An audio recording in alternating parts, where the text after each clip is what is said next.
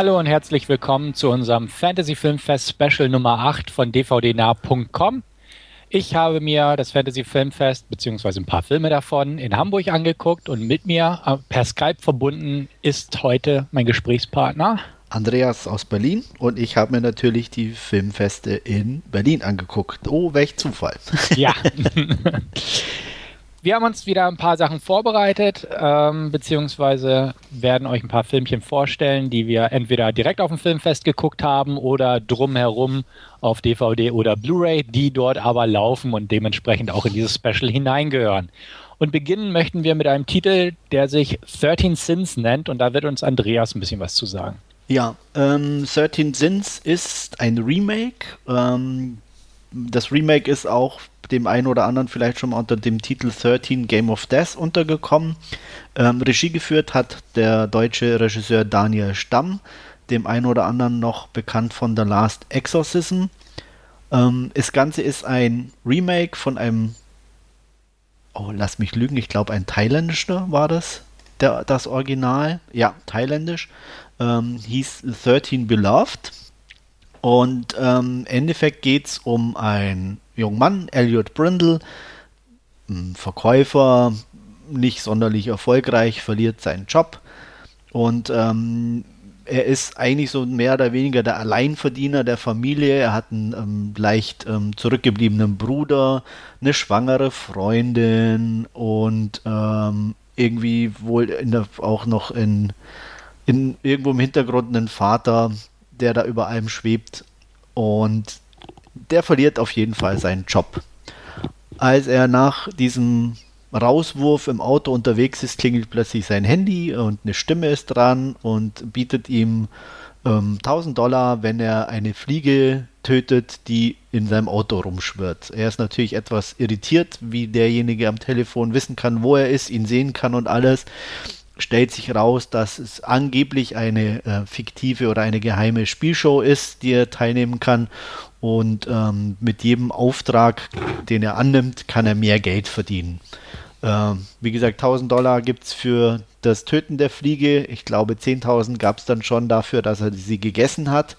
Äh, man merkt, die äh, Spiele werden ein bisschen härter und das Ganze steigert sich natürlich ähm, bis zu einem Punkt, wo er sich entscheiden muss, macht er es oder macht er es nicht.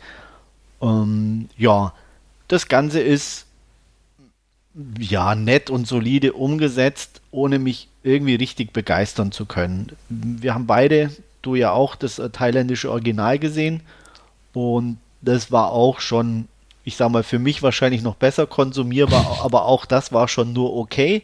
Ähm, hier muss ich sagen, bei 13 Sins war es so, dass ich mit den Darstellern irgendwie nicht so viel anfangen konnte.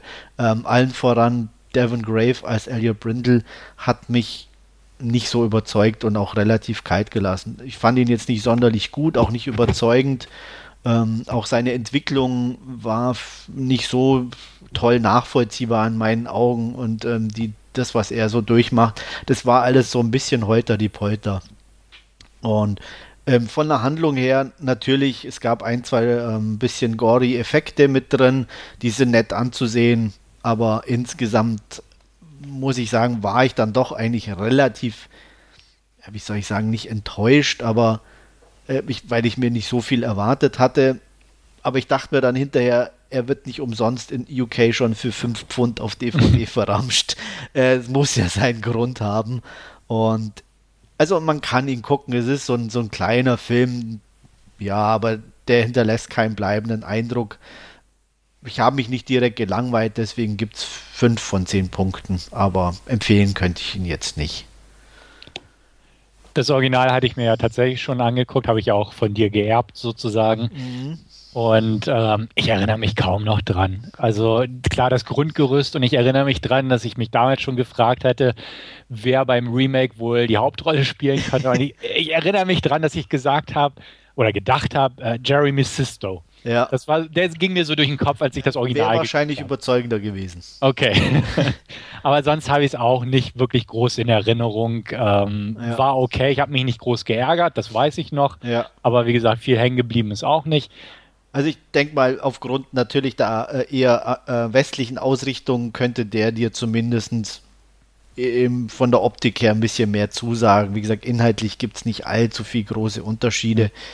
Ähm, ich denke klar, wenn er hierzulande erhältlich ist, werde ich ihn mir mal angucken. Ich fand The Last Exorcism von dem Daniel auch ganz gut eigentlich, muss ich sagen. Und einfach mal zu gucken, was er danach so gemacht hat, äh, wird er bestimmt mal geschaut. Ja. Ich glaube, dafür ist er. Zum Ausleihen wird er sicherlich äh, ausreichend sein. Kaufen, wie gesagt, würde ich jetzt nicht empfehlen. Ja. Okay. Ja. Sonst noch irgendwas dazu? Nee, eigentlich, wie gesagt, ein kleiner Film braucht man nicht so viel mhm. zu erzählen. okay. Ich habe mir auch im Vorfeld einen auf äh, RC1 DVD angeguckt. Die ähm, amerikanische Blu-ray ist leider region-locked. Allerdings, wer unbedingt möchte, kann schon eine Blu-ray in Australien beziehen. Ich werde meine jetzt auch schnell bestellen. Denn ich mochte All Cheerleaders Die und um den soll es gehen. Und zwar die 2013er Version. Denn was naja, mal abgesehen davon, dass diese neue Version bisher auch nicht wirklich bekannt ist, gibt es dazu auch ein Original, ebenfalls betitelt All Cheerleaders Die, und zwar aus dem Jahre 2001. Ähm, beide Versionen sind von Lucky McKee und Chris Sivertson inszeniert und verfasst und damals waren sie 2001 frisch gebackene Absolventen der Uni, der Filmschule und äh, haben einfach an vier Wochenenden mit VHS-Kameras runtergekurbelt äh, eine durchgeknallte Horrorkomödie, die heutzutage echt schwer zu finden ist. Ich habe noch keine Kopie auftreiben können. Nun ja, in den Folgejahren seit 2001 haben sich beide einigermaßen Namen gemacht. Lucky McKee mehr durch seine sehr frauenzentrierten Filme May, The Woods, The Women und ähnliches. Und Chris Sivertson eigentlich hauptsächlich dafür, dass er I Know Who Killed Me gedreht hat mit Lindsay Lohan. Und, ja, ja. Aber nun gut, Andreas und ich mögen den Film und ich stehe da bis heute. Ja, absolut. Also der hat so einen trashy Charme, dem ich mich nicht entziehen kann. Was natürlich auch nicht zuletzt an der Hauptdarstellerin liegt, aber auch sonst so die Machart ähm, war irgendwie nett. Genau, sehe ich auch so. Und ich mochte auch The Lost und Brawler von Sivertson. Und dementsprechend war ich gespannt drauf, wie die beiden wieder zusammen harmonieren als Duo. Und ich muss sagen, auch die neue, also die neue Version von All Cheerleaders Die gefiel mir. Sie wird allerdings wohl kaum jenem gefallen, der sich diesem Film antut. Ähm, kurz zum Inhalt. Es geht um Maddie, gespielt von Catelyn Stacey, ist eine Außenseiterin an der Schule und dreht gerade eine Doku über die Obercheerleaderin. Ähm, dann kommt es jedenfalls recht zügig allerdings zu einem tragischen Unfall, bei dem sie leider das Zeitliche segnet. Daraufhin versucht Maddie selbst Cheerleaderin zu werden, geschafft es auch, weil sie sehr Athletisches, möchte ich sagen, und wird dann relativ herzlich in der Gruppe, in der Clique aufgenommen. Die besteht einfach aus einem harten Kern. Tracy, ähm, ich sag mal eine Alpha-Blondine und zwei Schwestern, Hannah und Martha. Die eine ist ziemlich hübsch, ähm, aber sehr keusch und religiös und die andere ist äh, nicht ganz so hübsch, sage ich mal, aber ist mehr so ein Typ Mauerblümchen, ähm, wird dementsprechend gern übersehen von den Jungs und muss auch das Team-Maskottchen-Kostüm tragen. Ja, an ihrer Schule, klar, mal, wie man es so gewohnt ist, äh, stehen die Cheerleader natürlich auf die äh, Footballspieler und auch umgekehrt. Und Maddie ist jetzt neu in diesem Gefüge und mischt das ziemlich auf, indem sie zum Beispiel Tracy und den Quarterback Terry gleich auseinanderbringt und relativ schnell wird auch im Film präsentiert, dass sie eigentlich einen bestimmten Plan schmiedet bzw. verfolgt, nämlich sich an diesen Cheerleadern und Jocks und allen drum und dran so ein bisschen zu rächen. Ähm, vorher war sie befreundet mit äh, einem Mädel namens Lina, die ist halt immer noch Außenseiterin, beschäftigt sich mit Wicca, ist so, so ein Goth-Chick, kann man sagen. Und ähm, ja, sie merkt, also Lina merkt jetzt aber langsam, ja Mensch, Maddie verändert sich dann doch. Sie verfolgt zwar noch ihren Plan, aber dennoch wird sie so mehr oder weniger zu einem von ihnen.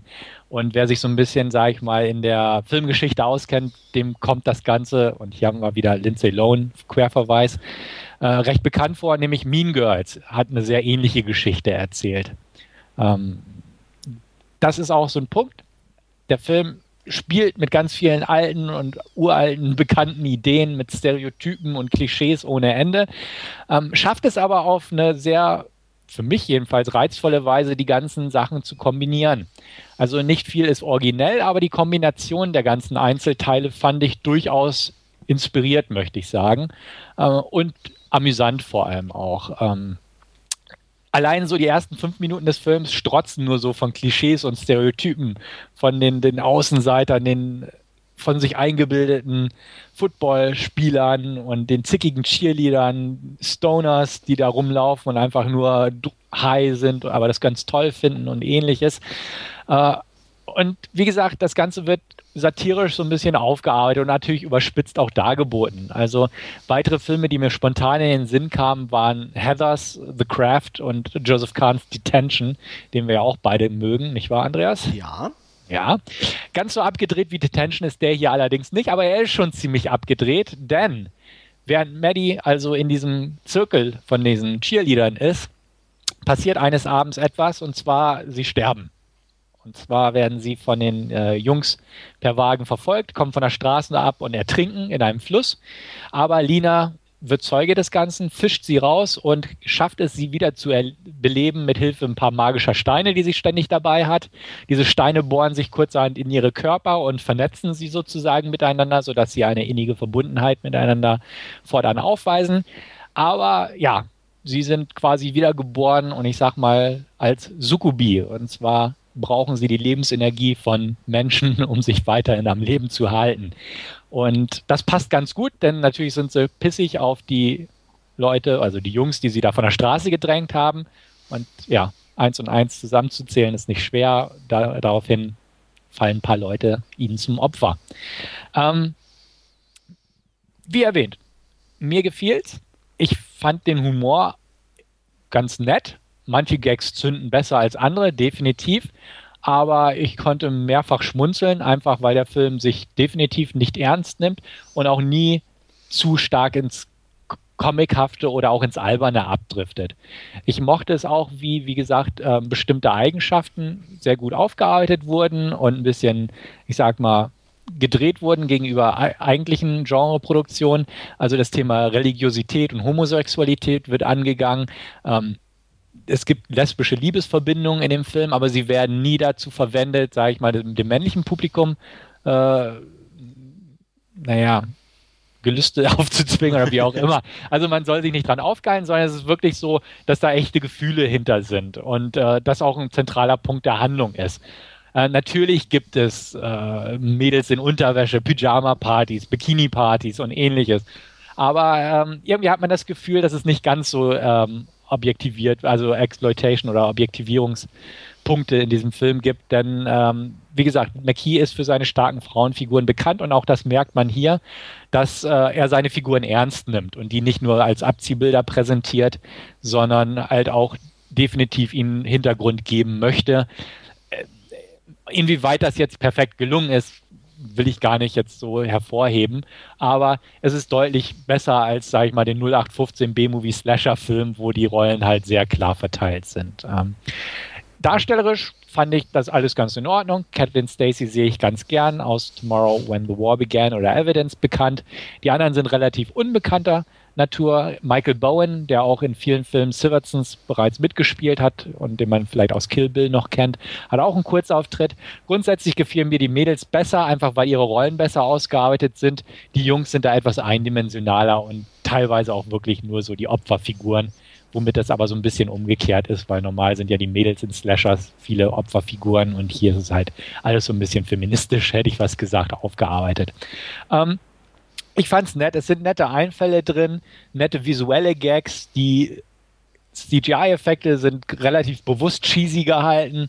Also die Steine funkeln ganz bunt und ähnliches. Und es erinnert einen viel einfach um an 80er oder frühe 90er Filme mit schwebenden Kristallsteinen und sowas. Ähm, ich fühlte mich definitiv gut aufgehoben. Man muss auch sagen, dass so manche Sachen definitiv locker leicht sind, also locker vergnüglich und humorvoll.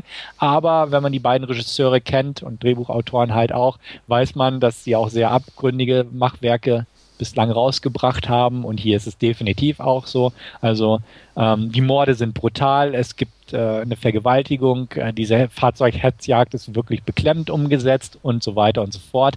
Ähm, das macht das Ganze recht uneben, weil halt auf der einen Seite locker flockig, auf der anderen düster böse, kann man sagen. Aber dieses Unebene, finde ich, ist auch ein Reiz des Films, denn ähm, damals, wie gesagt, dieses All Shield Die Original soll halt sehr, sehr grob gestrickt sein und auch grob geartet sein, wie halt so ein Debütwerk No Budget halt so ist. Und ich hatte permanent das Gefühl, auch hier haben sie es irgendwie hingekriegt, dieses Ungeschliffene hier wieder einfließen zu lassen, trotz all ihrer Erfahrungen, die sie mit der Zeit gesammelt haben. Ähm, wirkt das hier fast, ich sag mal, wie ein Debütwerk in Anführungsstrichen jetzt. Aber es ist halt so dieses Ungehobelte, was hier auch in dieser Version zum Tragen kommt. Und das, das mochte ich sehr gern. Ähm, man wird in den Abspann entlassen mit einem coolen Cliffhanger und der plötzlichen Einblendung End of Part 1, wo ich auch sagte, okay, es gibt ein Part 1 und definitiv vielleicht auch ein Part 2. War ich etwas überrascht, weil ich noch nie davon gehört hatte, dass das irgendwie als Beginn einer Trilogie oder sowas geartet ist. Aber wie auch immer, egal ob es eine Fortsetzung geben wird oder nicht, ich werde mir definitiv All Cheerleader Style auch zulegen. Ähm, ich fand den gut. Ich weiß nicht, wie er mit mehrmaligen Sichten weiterhin bestehen wird. Aber ähm, ja, mir gefällt er. Er ist definitiv Geschmackssache. Ich kann ihn definitiv Andreas mal empf empfehlen. Ich weiß nicht, ob er ihn ganz so gut finden wird wie ich, aber ähm, ich denke, Ansehen kommt für ihn auch in Frage. Und ich, wie gesagt, als Referenzen einfach mal Heather's Detention und Jennifer's Body auf jeden Fall auch, weil da ging es ja auch um eine Sukubi und sowas oder einen Sukubus. Und äh, wer damit mit diesen drei Titeln oder vergleichbaren Filmen irgendwas anfangen kann, sollte auf jeden Fall mal einen Blick riskieren. Ich gebe ihm knappe sieben von zehn, aber da ist auch so ein bisschen einfach mein, mein Geschmack dabei. Und äh, bin gespannt, wie andere über diesen Film denken. Ja, ich werde ihn sicher mal irgendwann gucken wenn er denn irgendwo auf Scheibe erhältlich ist, die mir näher zugänglich ist wie Australien. Äh, ich bestelle zwar auch rund um die Welt, aber Australien gehört noch irgendwie nicht dazu. Ähm, ich ja, man, ich habe sehr viel Unterschiedliches, wie du schon sagtest, drüber gelesen. Auch sehr viel negative Stimmen, die den äh, absolut nicht abkönnen. Ähm, ich lasse mich mal überraschen. Also ich, wie gesagt, angucken werde ich ihn mir auf jeden Fall. Lucky McGee mag ich normalerweise. Ich finde jetzt auch nicht alle seine Filme super gut, aber zumindest immer so, dass ich sie ähm, ohne groß gelangweilt bin ansehen kann, weil sie doch immer irgendwas dabei haben, was mich interessiert. Von daher wird sicherlich auch Old Cheerleaders Must Die oder Old Cheerleaders Die ähm, in meinen Player irgendwann landen. Ja, also wie gesagt, er unterscheidet sich klar von den bisherigen Lucky McKee-Filmen, aber ich glaube, langweilen wird man sich bei dem Film nicht man ärgert sich vielleicht, wenn man ihn scheiße findet, aber er ist echt kurzweilig und äh, dementsprechend dürfte da echt keine Langeweile aufkommen. Behaupte ich mal. Gut, dann würde ich sagen, stellst du uns mal den Eröffnungsfilm des Filmfests vor. Ja, alte Traditionen sterben natürlich sehr langsam und schon bei mir erst recht. Ich bin wieder in den Eröffnungsfilm gegangen. Ähm, gehört für mich einfach immer irgendwie dazu, um das äh, Filmfest einzuläuten. Auch wenn ich natürlich davor schon 13 Sins angeguckt hatte aber das offiziell oder den offiziellen Start wollte ich natürlich nicht vermissen. Vor allem, nachdem ich ja ähm, von David Michaud, dem Regisseur, ähm, den ersten Film Animal Kingdom sehr mag. Ich mochte die Art und Weise, wie der konzipiert ist, auch die ruhige Art und habe mir so ein bisschen was in der Richtung natürlich auch für The Rover erhofft. Wurde auch, kann ich schon mal vor, vorwegnehmen, nicht enttäuscht. Auch wenn er nicht die Qualität in meinen Augen von Animal Kingdom erreicht. Ähm, worum geht's? Es geht um ähm, ja, Australien. In Australien sind nach einem globalen wirtschaftlichen Zusammenbruch verschiedenste Nationen zusammengekommen. Es ähm, wird mit äh, US-Dollar bezahlt. Und ähm, wir lernen, dass ähm, diese Katastrophe, die näher, nicht näher beziffert ist, wohl zehn Jahre her ist, ähm, funktionieren tut im Großen und Ganzen äh, zumindest was Technik betrifft, noch ein paar Sachen. Äh, also die Autos fahren noch, also es scheint genügend Benzin vorhanden zu sein. Ähm, Elektrik ist wohl ein bisschen schwieriger inzwischen. Ähm, auf jeden Fall leben die meisten Leute davon, dass sie Sachen verkaufen, die irgendwie noch funktionieren oder Dienstleistungen, Reparaturen, ähnliches anbieten. Ähm, wir lernen einen sehr schweigsamen Menschen kennen, gespielt von Guy Pierce, der mit seinem Auto unterwegs ist, in einem kleinen Ort anhält, um in einer Bar etwas zu trinken. Ähm, während er dort trinkt, kommt ein Auto vorbeigefahren, ähm, mit, ist in einen Unfall verwickelt. Es steigen drei Typen aus, die vor kurzem, so äh, gibt sich aus dem Gespräch wohl, ähm, einen äh, Raub begangen haben. Und ähm, nachdem das Auto festsitzt, ähm, versuchen sie auf anderem Wege weiterzukommen und klauen leider Eric das Auto. Der ist alles andere als erfreut, ähm, macht in äh, relativ schneller Art und Weise das liegen gebliebene Auto der ähm, Räuber wieder fit. Das war nur leicht aufgesessen und ähm, verfolgt die. Die finden das natürlich gar nicht lustig, halten an, äh, konfrontieren ihn und als er ihnen sagt, er hätte gern sein Auto wieder, wird er niedergeschlagen und liegen gelassen. Ähm, er begibt sich daraufhin wieder zurück in den Ort, aus dem er gerade gekommen ist, nur um ähm, mit dem Fahrzeug der Gangster plötzlich Ray gegenüberzustehen, gespielt von Robert Pattinson. Ray ist ähm, der Bruder eines der Räuber und wurde blutend zurückgelassen.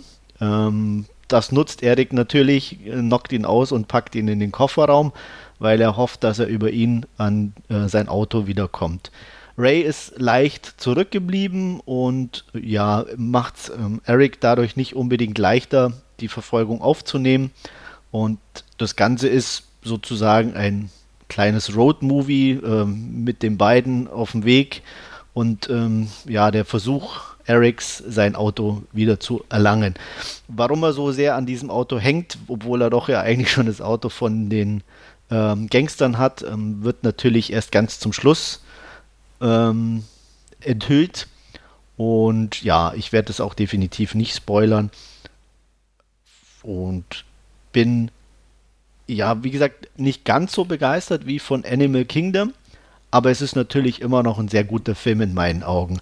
Wenn man sehr ruhige Filme mag. Also er ist, er hat sehr wenig Action. Es ist, ähm, wie gesagt, auch es passiert nicht so richtig viel. Es gibt immer mal wieder so ähm, ja kleine mh, mm, etwas brutalere Sequenzen, die aber so schnell auch wieder vorbei sind, dass es wie so kleine Blitze sind und ähm, ähnlich schon auch wie in Animal Kingdom ähm, ja so fast schon im Vorbeigehen eben passieren.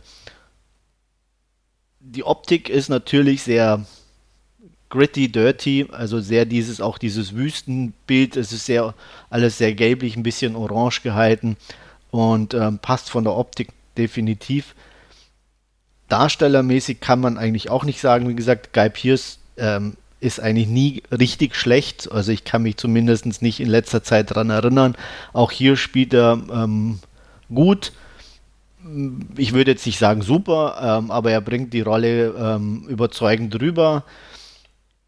Auch Robert Pattinson überraschenderweise ähm, ist ordentlich, wobei auch hier wieder natürlich so ein bisschen dieses äh, Rainman-Dingens mitspielt, sobald man halt ein bisschen einen mit leicht ähm, zurückgebliebenen spielt, traut sich aber auch, glaube ich, niemand großartig was dagegen zu sagen. Ähm, Rainer vom Fantasy Filmfest meinte noch schon wieder mal fast Oscar-würdig, also so weit würde ich definitiv nicht gehen. Ähm, das ist mir dann immer ein bisschen too much oder so dieses äh, typische, naja, spielst den Behinderten, kriegst den Oscar. Ähm, deswegen, er ist gut, er, ähm, wie gesagt, man nimmt ihm die Rolle ab, gar keine Frage, ähm, aber ich habe es auch schon besser gesehen, auch keine Frage. Daneben spielen auch ein, zwei bekanntere Gesichter, von ähm, denen man zumindest einen relativ gut kennt, oder wir kennen ihn ganz gut, und zwar Scoot McNary äh, aus Monsters.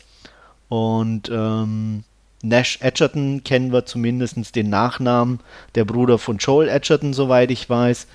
Und ähm, Joel Edgerton hat ähm, mit äh, David Michaud auch zusammen das Drehbuch geschrieben. Also wirklich eine großaustralische Produktion mit Gastarbeitern aus Amerika. Insgesamt, wie gesagt, ich mag so Filme. Äh, ich mag diese Langsamkeit, ich mag die, die Optik, ich mag dieses düstere, dreckige und von daher würde ich sagen, war es kein perfekter Film. Ich fand den Schluss auch, kann ich ganz ehrlich sagen, nett, aber ein bisschen schwach. Ähm, es war auch für mich persönlich jetzt nicht leicht vorhersehbar, aber es gibt eine Szene im Film, die so emotional in Anführungsstrichen äh, ist von Eric, dass man, oder ich zumindest schon vermutet hatte, dass was in der Richtung im Gange ist. Dass es dann wirklich so war, war jetzt dann zwar trotzdem noch ein bisschen überraschend, aber auch gleichzeitig enttäuschend. Wie gesagt, weil es in meinen Augen ein bisschen ein schwaches Ende war. Trotzdem hat mir der Film gefallen. Ich würde ihn auch wieder angucken. Bin auch im Überlegen, den mir zuzulegen. Äh, vergebe 8 von 10 Punkten. Ich habe es leider nicht geschafft, weil ich ähm, durchaus ein paar Kilometer fahren muss, um nach Hamburg zum nächsten Filmfest Spielort zu kommen, ähm, mir diesen Film anzusehen. Sonst hätte ich den gerne angeguckt. Ich weiß aber, dass er ja schon in Kürze in Deutschland auch auf Blu-ray erscheinen wird ja. und werde ihn mir relativ schnell zulegen, denn der hat mich schon vom ersten Trailer an interessiert und ähm, ich bin gespannt drauf. Also ich fand das sehr interessant, was du erzählt hast. Ich habe auch nichts gegen ruhige Filme und äh, australische sowieso nicht und dementsprechend bin ich sehr gespannt. Also dauert ja nicht mehr lange und da werde ich bestimmt mal in einem unserer regulären Podcasts Rückmeldung geben. Da freue ich mich drauf. Bin ich auch neugierig, wie er dir dann so zugesagt hat. Okay. Gut. Ähm, kommen wir zu unserem nächsten Film. Suburban Gothic heißt dieser, ist von dem Regisseur von Excision, den wir ebenfalls schon gesehen haben und der ebenfalls auf dem Filmfest lief. Ja. Ich habe ihn nicht geguckt, aber Andreas und dementsprechend wird er ein paar Worte dazu sagen. Ja, ähm, es geht um Raymond, äh, gespielt von Matthew Gray Gubler, dem einen oder anderen ähm, aus dieser, oh, wie heißt die Serie? Hilf Criminal Minds. Genau, genau, diese, äh, die immer die Serienkiller jagen. Und ja. da spielt er mit, spielt einen, ja, kann man schon sagen, glaube ich, einen Hipster, der ähm, sehr intelligent ist, fertig mit dem Studium, aber natürlich keinen Job findet. Ähm, selbst die Angestellte im Arbeitsamt äh, kann ihm da nicht weiterhelfen und empfiehlt ihm halt dann notgedrungen, soll er halt zu seinen Eltern zurückziehen, da kann man wenigstens billig wohnen. ähm, ja, nachdem er nichts findet, macht er das auch und äh, kommt zurück nach Smalltown, passender Name für den Ort.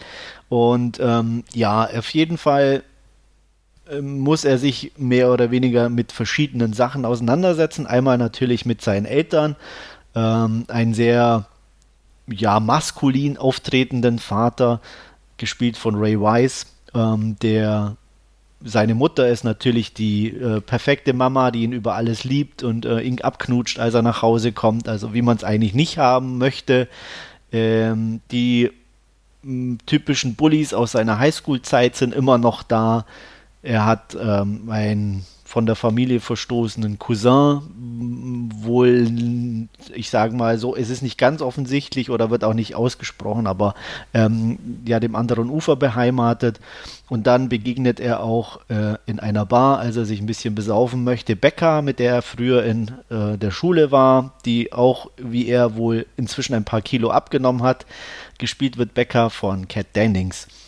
Ähm, schnell stellt sich raus, dass ähm, Raymond ähm, wohl irgendwie nach langer Abstinenz wieder Geister sehen kann. Das hat er seit seiner Kindheit nicht mehr.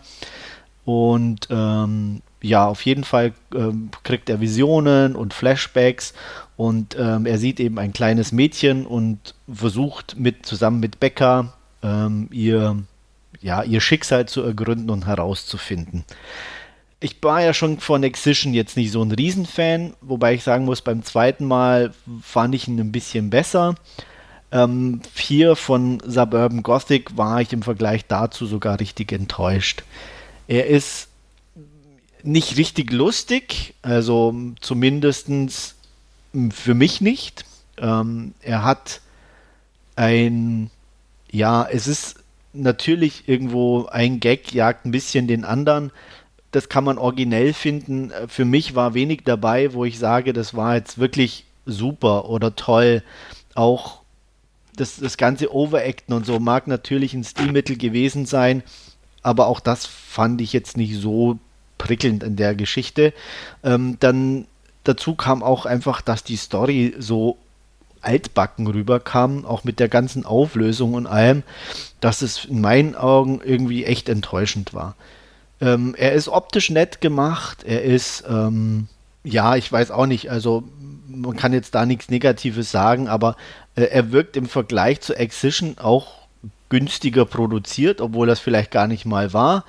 Ähm, es ist auch, ja, irgendwie äh, immer nur, nur die, dieser Ort, da ist auch nichts dabei, was irgendwie spektakulär oder toll oder irgendwas äh, auch äh, Bemerkenswertes dabei wäre. Ähm, es sind sehr viele Klischees und das fängt bei irgendwelchen spanischen Gastarbeitern an, die im Hintergarten irgendwie der Familie rumbutteln.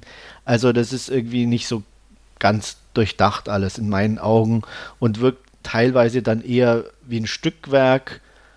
Ähm, es sind ein paar Referenzen mit da drin, aber auch die, wie gesagt, wirken eher aufgedrückt und, und äh, deplatziert.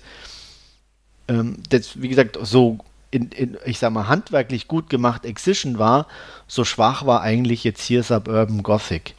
Deswegen muss ich da echt sagen, er hat mich jetzt auch nicht gelangweilt. Ähm, ich mag Cat Dennings, auch wenn sie mich hier irgendwie auch nicht richtig überzeugt hat. Sie war halt wieder mal Cat Dennings, muss man leider sagen. Auch, ja, ähm, ansehbar, aber nicht überzeugend. Deswegen auch knappe und ich sag mal mit einem Festivalauge noch äh, zugedrückt, äh, knappe 5 von 10 Punkten auch. Da ich Excision durchaus mochte, ähm, werde ich den natürlich auch angucken. Natürlich. Aber ich muss auch schon sagen, dass mich der Trailer auch nicht ganz so begeistert hat. Also da musste ich schon meine Vorfreude, als ich hörte, ah, der nächste Film von dem Regisseur, ein bisschen zurückdrehen und ja, nach deinen Worten jetzt glaube ich noch mal ein Stück. Ähm, aber anschauen werde ich mir definitiv. Ich bin gespannt, aber jetzt vorsichtig. Also vorsichtig, noch halbwegs optimistisch kann man sagen. Mal gucken. Also, ja, also wie gesagt, hm. ähm, ich habe auch positive Stimmen gehört, die gesagt haben, oh, der ist doch toll lustig und, und alles und, und aber wie gesagt, mir war das zu, ja, ich meine, wie soll ich sagen, man, man, man fühlte sich auch äh, definitiv an, an äh, bestimmte Leute erinnert, ähm, die mitspielen. Ähm, es ist, ja, ich meine, ich glaube, man weiß es, oder die meisten werden ihn schon gesehen haben in, in irgendwelchen äh, Trailern. Da, glaube ich, im Trailer war er auch mit dabei, dass äh, John Waters mit dabei ist. Mhm. Ähm, ja, so ein bisschen, klar, so eine kleine, fühlt man sich schon an dessen Filme erinnert, aber aber halt eher ein schwacher Abklatsch dessen. Und ähm, auch, auch, auch die anderen, die so mit auftauchen, so, die man irgendwoher kennt. Ähm, selbst Ray Wise, wie gesagt, der, der reißt noch einigermaßen raus, aber er ist halt Ray Wise, ne? Also ich meine, seine, seine darstellerische Art oder die kennt man aus anderen Filmen auch. Da muss man jetzt nicht Suburban Gothic gucken. Mhm. Aber deswegen. Es gibt noch ein, zwei andere, die man kennt, aber die möchte ich jetzt natürlich nicht verraten. Ja. Und ähm, man kann ihn schauen. Wie gesagt, knappe 5 von 10. Okay. Gut, ein Film, den wir jeweils geschaut haben, ist unser nächster, nämlich Jamie Marks is Dead. Und den stelle ich inhaltlich mal ganz kurz vor. Ähm, es geht um Jamie Marks, wie der Titel schon sagt. Ähm, ist ein Junge, 15 Jahre alt, ein Außenseiter, der in der Schule auch ähm, stark gehänselt wurde, gemobbt wurde, kann man auch sagen. Und wie der Titel ebenfalls sagt, wird er am Anfang des Films tot aufgefunden von seiner Mitschülerin Gracie. Es gibt noch einen anderen Jungen an der Schule, der im Fokus des Films steht, nämlich Adam. Ähm, der erinnert sich ein bisschen an Jamie, war auch kein Freund, aber ähm, hat durchaus wahrgenommen, dass es ihn gab und was er durchaus auch erdulden musste. So. Und ähm, dem stimmt jetzt das Auffinden Jamies nachdenklich, hat man kann fast sagen, leicht schlechtes Gewissen, äh, eine gewisse Neugier an der Geschichte, äh, aber auf jeden Fall ähm, bewegt es ihn auf eine gewisse Weise. Und ähm, er besucht eines Tages die Stätte, wo das gefunden wurde, trifft dort auch auf Gracie, die dort also einen kleinen, ich will nicht sagen Schrein aufgebaut, aber so eine, so eine kleine Gedächt Gedächtnis. Ähm, Gedenkstätte. Gedenkstätte, danke, das Wort habe ich gesucht. Gedenkstätte, die beiden freunden sich dann ebenfalls an und ähm, ja, was dann passiert ist, dass Jamie Marks wieder auftaucht und zwar als Gestalt, die zuerst nur draußen vorm Haus steht, später auch in Adams Schrank und ähm, ja, es entwickelt sich eine Art Freundschaft, kann man sagen, zwischen beiden. Ähm, natürlich sehr merkwürdig, dann ja, ein Toter, der im Schrank ist und auch durch den Schrank bestimmte andere Schränke ansteuern kann. Wer den Film sieht, wird verstehen, wie ich das meine. Ähm, ist natürlich eine merkwürdige Geschichte und ähm, die Frage ist, worauf zielt das alles hinaus? Und ähm, was am Anfang halt interessant ist, ähm, schlägt natürlich auch so ein bisschen ins Gegenteil um, als man merkt, ähm, ja, es ist, es ist, keine Situation, die auf Dauer sein kann. Und was möchte er eigentlich? Wes, weswegen ist er da? Weswegen kann Adam ihn sehen und Gracie kann ihn ebenfalls sehen? Es geht sogar noch so weit, dass ähm, ja, Jamie auch mit Adam zu einer anderen Person geht, die ebenfalls verstorben ist. Und ähm, man merkt, dass es dort gewisse Personen gibt, die halt in der Zwischenwelt sozusagen festhängen und äh, noch am Leben klammern und nicht diesen Übergang schaffen. Und so ein bisschen in diese Richtung geht der Film auch, ohne dazu viel verraten zu wollen. Parallel dazu lernen wir auch das Umfeld von Adam kennen. Ähm, sein Bruder mag ihn nicht sonderlich, wie es denn so mit älteren Brüdern, Brüdern halt auch so ist. Ähm, alleinerziehende Mutter, gespielt von Liv Tyler, gibt es auch noch. Die wird aber am Anfang des Films gleich in einen Autounfall verwickelt, wodurch sie die meiste Zeit zu Hause verbringt, in einem Rollstuhl, weil ihr Bein kaputt ist und ähm, sich aber anfreundet mit der Fahrerin des Wagens, die ihren Wagen gerammt hat. Diese wird von Judy Greer gespielt. Ähm, ja, und wie es denn nun mal so ist bei Jugendlichen, ist halt auch viel dieses Coming of Age ein Thema.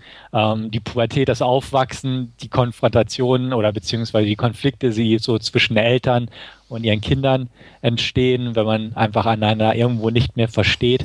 Und ähm, ja, geht also in diese Richtung. Was man sagen kann, ist, dass Jamie Marks' Dad ein ruhiger, atmosphärischer Indie ist, der vor allem durch sein Tempo, denke ich mal, nicht bei jedem Anklang finden durfte, dürfte. Ja. Wie, wie sich auch bei mir sehr deutlich herausgestellt hat, äh, vom Publikum her nach der Vorstellung, was man so an Stimmen noch mitbekommen hat. Man kann auch sagen, dass der Film von Carter Smith gedreht wurde, der zuvor The Ruins gedreht hat und ähm, definitiv nicht vergleichbar ist mit The Ruins in allen Belangen. Also vom Tempo, vom Spaßfaktor und ähnliches. Also wir haben es hier wirklich ähm, Andreas hat es auch in Form geschrieben, mit einem klassischen Indie zu tun, einem Indie-Drama, die äh, das mit einer Geistergeschichte im Prinzip ergänzt wurde oder gekreuzt wurde. Ja. Gut, dann gebe ich einfach mal an dieser Stelle kurz zu dir ab. Ja, also ich, ich sag mal so, ich, ich wollte den mögen irgendwie. Mhm. ähm, weil einfach die Ausgangssituation interessant war. Ähm, ich mochte auch so die erste halbe Stunde, vielleicht auch dreiviertel Stunde aber dann wurde es mir ein bisschen zu, ja, ich, ich, ich suche immer noch nach dem richtigen Wort, aber ein bisschen so eine Mischung aus dröge und penetrant irgendwie. Also so ähnlich penetrant wie der Geist von Jamie Marks.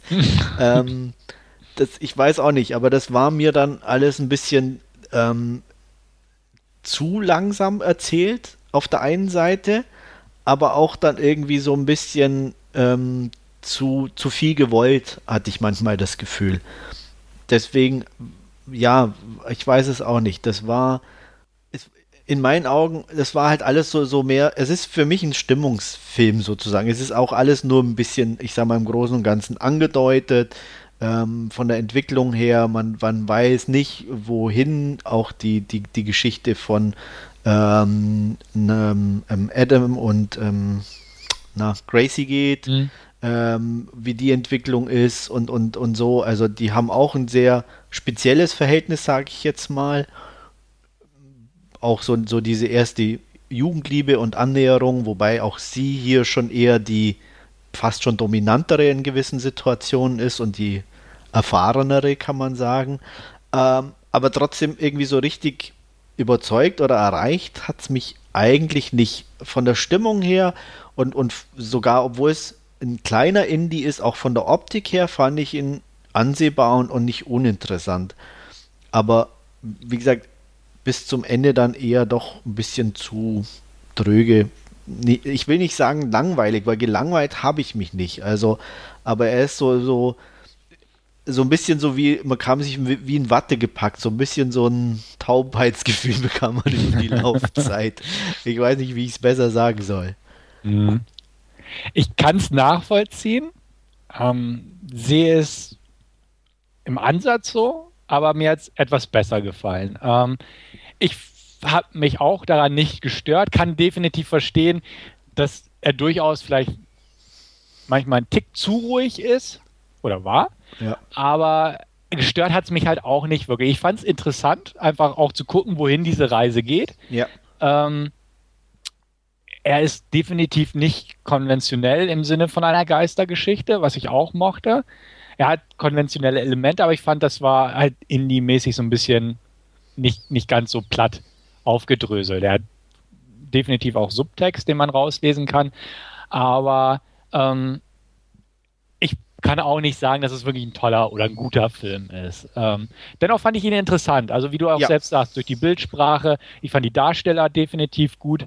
Ähm, klar, so Liv Tyler und Judy Greer hatten so seltsame Nebenrollen. Ja, irgendwo. also da, das war auch so ein Punkt, wo ich einfach irgendwie ein bisschen komisch fand irgendwie. Mhm. Also erstens mal ist Liv Tyler, auch wenn sie vielleicht inzwischen das Alter hat, sie sieht einfach nicht aus wie so eine Mom. ja. ähm, das war schon etwas äh, das erste strange. Dann auch so irgendwie ihre, äh, diese Nebenstory mit, mit Judy Greer und deren Verhältnis hat auch für mich irgendwie nicht so ganz reingepasst. Also äh, das wäre vielleicht irgendwie anders besser gewesen. Ich weiß es nicht. Ich meine, dass, dass man sich gegen seine Eltern absetzt oder auch, auch ähm, ablehnt oder wie auch immer, es wäre auch, ich sag mal, mit einer normalen Familie wahrscheinlich gegangen oder mhm. mit einem Ablauf. Was das sollte, war mir nicht so ganz klar. Ja, das stimmt. Also fand ich auch. Ich fand es irgendwo interessant. Ja, ähm, am also, Anfang einfach, weil ich dachte, okay, was ist schon. Aber es ging halt auch nirgendwo hin, irgendwo großartig. Nee, ne? nee, also das wurde einfach so als normal behandelt irgendwo, aber irgendwie wirkt es nicht normal. Ja. Genau. Ähm, ja, also so ein paar Sachen fand ich auch interessant, ähm, einfach weil es ein bisschen anders als erwartet kam, auch ein bisschen, also ich hätte zum Beispiel erwartet, dass dieser Mobbing-Aspekt irgendwie größerer Fokus irgendwo bekommt im Laufe der Handlung. Ja. Ähm, aber das war ja auch irgendwie gar nicht oder kaum. Ne? Ja, aber das fand ich auch gut. Irgendwo muss ich sagen, weil das ja, ich sag, es klingt jetzt doof, aber durch den Tod auch nicht mehr relevant war. Ne? Ja, okay, es, das es, stimmt natürlich. Also es, es war halt irgendwie ein Teil der Vergangenheit, aber jetzt ist sozusagen für, für Adam ja ein neuer Lebensabschnitt. Ja. Und für Jamie Marks ist es eigentlich vorbei. Und ähm, also es war jetzt eher so diese erstens mal die, die Gegenwart und was kommt vielleicht oder was bringt die Zukunft mhm. für den Lebenden als auch für den Toten. Und ähm, deswegen ist es, denke ich, natürlich für woher kommen sie oder wie sind sie so geworden, wie sie sind, wichtig, das zu wissen. Mhm. Aber eben für die Handlung fand ich es auch okay, dass es eben nicht weiter verfolgt wurde. Fand ich auch okay, zumal diese äh, Szene in der Schulklasse auch da mit reinspielt, wo der Lehrer ja auch im Prinzip sagt, wir brauchen ja gar nicht drüber reden, so ungefähr. Ja, genau. Weil das Thema abgeschlossen ist. Ihr, ihr wisst ja eh nichts von ihm, so ungefähr. Und warum sollen wir es jetzt nochmal auf, aufarbeiten? So. Ja. Ja. Ähm, was, ich, was ich interessant fand, also einfach eine Beobachtung beim Film, ist, dass ich teilweise die Musik ganz reizvoll. Die war mit noch am besten, ja. Also die, die fand auch, fand ich, war sehr gut für die Atmosphäre einfach. Mhm. Also das, das war, ist mir auch aufgefallen. Okay. Also ohne, ohne die Musik ähm, wäre es mir vielleicht noch ein bisschen langweiliger gewesen. also nicht, wie gesagt, langweilig war mir ja nicht. Also ich mhm. ähm, habe den auch, ähm, wie gesagt, über die Laufzeit ohne ähm, er dauert ja, glaube ich, auch irgendwie 100 Minuten oder so. Ja, Nie das Gefühl gehabt, oh, hoffentlich ist er bald vorbei oder so.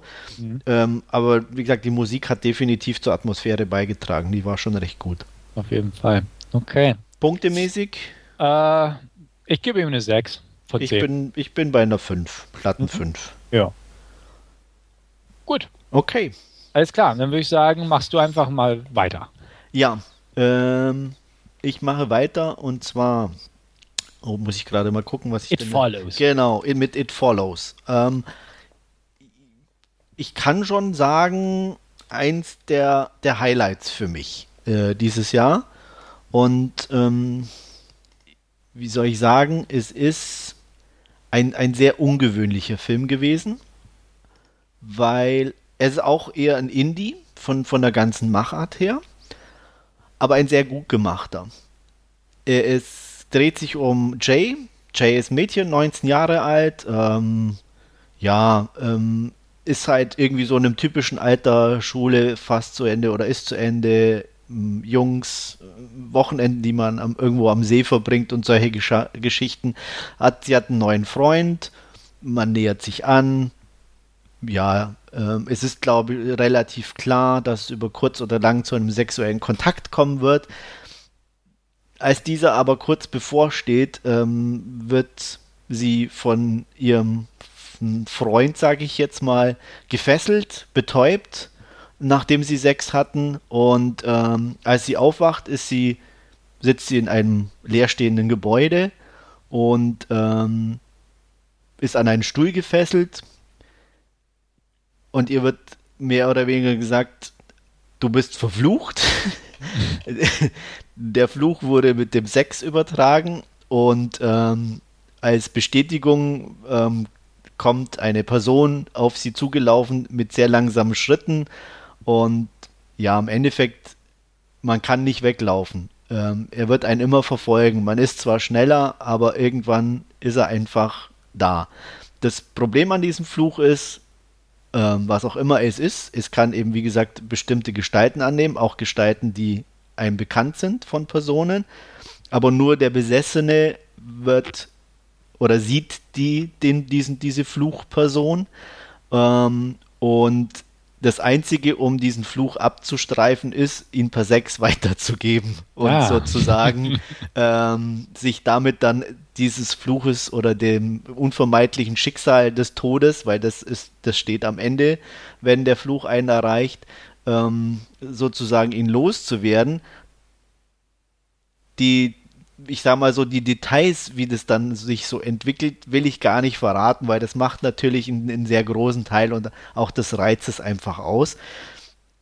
Ähm, er ist gut gespielt, er ist gut gemacht, er hat, er ist creepy durch einfach wirklich ganz einfachste Mittel, ähm, was mir sehr gut gefallen hat. Und er ist einfach irgendwie aufgrund ich weiß auch nicht, von der ganzen Atmosphäre, von der Machart, unheimlich, auch wenn es irgendwie um ein ernstes Thema geht, unheimlich sympathisch. Ähm, und er hat mich irgendwie, ja, ich weiß auch nicht, irgendwie auf dem falschen Fuß auch erwischt. Also, wenn man so irgendwie erstmal so liest, also ich habe auch keinen Trailer geguckt, ich glaube, es gab auch ganz am Anfang noch gar keinen, liest man halt so, ja, Fluch per Sex und Pling hat man natürlich so ein bestimmtes Bild vor Augen. Und das, das Tolle an dem Film ist, er geht da so einen völlig konträren Weg und auch, was mir sehr gut gefallen hat, er, er nimmt alle seine Darsteller und seine, seine, seine, seine Charaktere wahnsinnig ernst und geht auch nie ins Lächerliche oder Überzogene oder irgendwas. Und das fand ich echt klasse. Und deswegen war das für mich ein sehr angenehmer Film ähm, richtig guter Film, der natürlich seine Schwächen hat, gar keine Frage. Ähm, es sind auch ein paar Drehbuchentscheidungen dabei gewesen. Ich gerade speziell so im, im, im, letzten Drittel eine, wo ich sagen muss, die macht ein bisschen was kaputt. Ähm, ich will es natürlich nicht spoilern, aber einfach um klarzumachen, dass es eben für mich schon so ein paar Punkte gab, wo ich ihn dann nicht ganz so gut fand oder die ein bisschen äh, von dem kompletten Spaß ein bisschen weggenommen haben. Aber insgesamt fand ich den echt toll. Ich will den auf jeden Fall nochmal wiedersehen und ähm, hoffe, dass er irgendwann bald mal irgendwo zu haben ist. Ähm, eins, wie gesagt, meiner definitiven Highlights äh, auf dem Fantasy Filmfest und dafür gibt es auch von mir 8 von 10 Punkten. Ja, wenn man sowas hört, ist man natürlich neugierig und dementsprechend warte ich dann jetzt einfach auch mal darauf. Ich hatte den Film gar nicht auf dem Schirm. Ähm, ich glaube, es gibt bis heute auch noch keinen Trailer. Ich, ich jedenfalls habe noch keinen gesehen. Also ich habe auch nicht mehr geguckt dann danach, weil ich habe ja jetzt eh schon gesehen. Ja, also ja, von klar. daher war es für mich natürlich auch uninteressant. Ja, ähm. also ich hatte gelesen, dass du den so toll fandst ja. und habe dann auch nach einem Trailer gesucht, aber nur irgendwie einen Clip gefunden. Ja. Ähm, ja, behalte ich definitiv im Auge. Klingt alles echt gut. Ja, also wie gesagt, muss ich echt sagen, das war so, wow, einfach eine schöne Überraschung irgendwie für so einen, so einen, so einen Film. Ähm, ich bin jetzt auch auf jeden Fall so neugierig geworden, dass ich mir seinen, seinen ersten Film oder ich, den er gemacht hat von dem Regisseur, ähm, heißt übrigens David Robert Mitchell. Und zwar nennt sich der irgendwie The Myth of the American Sleepover. Da hatte ich schon mal einen Trailer zu gesehen. Äh, da siehst du. Und den hat er wohl auch gemacht. Also auf mhm. jeden Fall, da bin ich jetzt neugierig. Den werde ich mir sicher irgendwann mal angucken. Und ähm, von mir eine Empfehlung für It Follows. Schöner Film. Okay. Gut, dann mache ich weiter. Ich habe mir The Babadook angeguckt. Ähm, gleich vorweg, der wird ja über den grünen Klee gelobt ohne Ende. Der ja. Super. Ich glaube, das hat, ich weiß es nicht, aber das hat dazu geführt, dass ich leicht enttäuscht aus dem Kino rauskam. Okay. Ähm, aber gleich vorweg, er ist immer noch ein guter Film. Punkt. Naja, ne? kann, man, kann, man nicht, ja. kann man nicht sagen.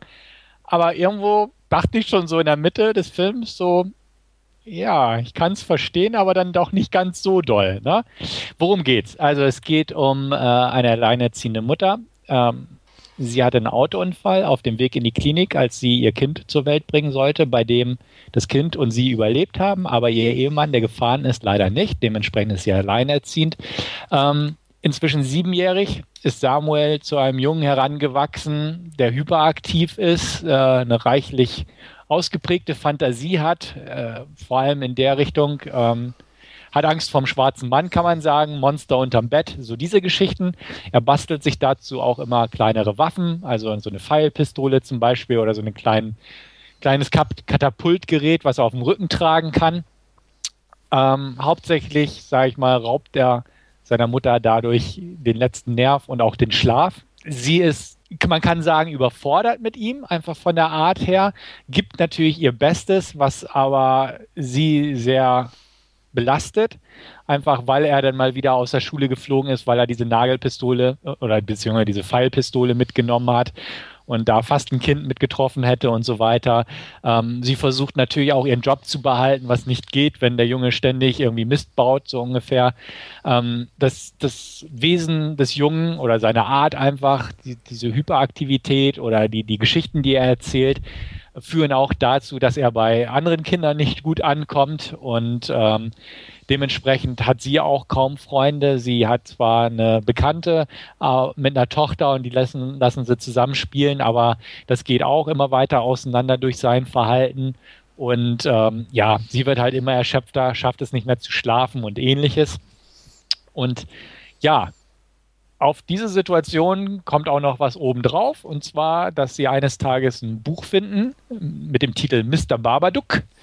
Und es ist, was sich quasi als gute Nachtgeschichte präsentiert auf den ersten Blick, ähm, ist dem aber nicht so. Und das stellen sie eigentlich nur während des Lesens fest, dass Mr. Babadook im Prinzip so eine Boogeyman-Geschichte ist, kann man sagen. Einfach eine dunkle Gestalt mit Zylinderhut, äh, langen Armen, spitzen Krallen und sowas und der halt echt creepy ist, der Kerl, schon in Buchform.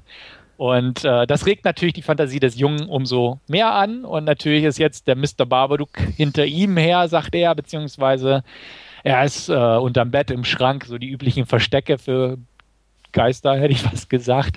Ähm, und das Ganze nimmt halt echt beunruhigende Ausmaße an für ihn, sie verliert, also es steht kurz vorm Jobverlust und so weiter. Ähm, sie ziehen auch einen Arzt heran, der ihr dann Schlafpillen und ähnliches äh, verschreibt und die sie ihm gibt, damit er schläft und sie dementsprechend auch schlafen kann.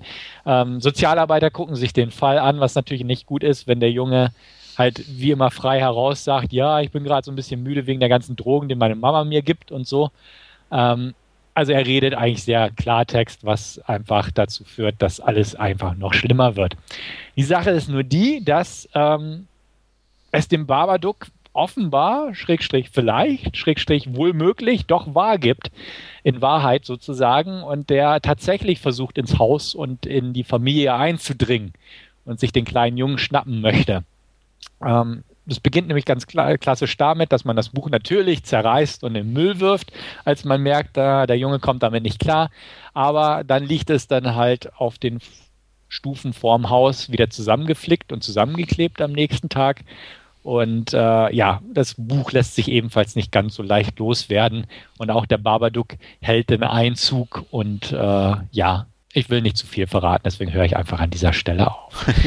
ähm, ja, was soll man sagen? Es ist ein guter Film, definitiv. Kann man nicht sagen. Er spielt schön mit Erwartungshaltung.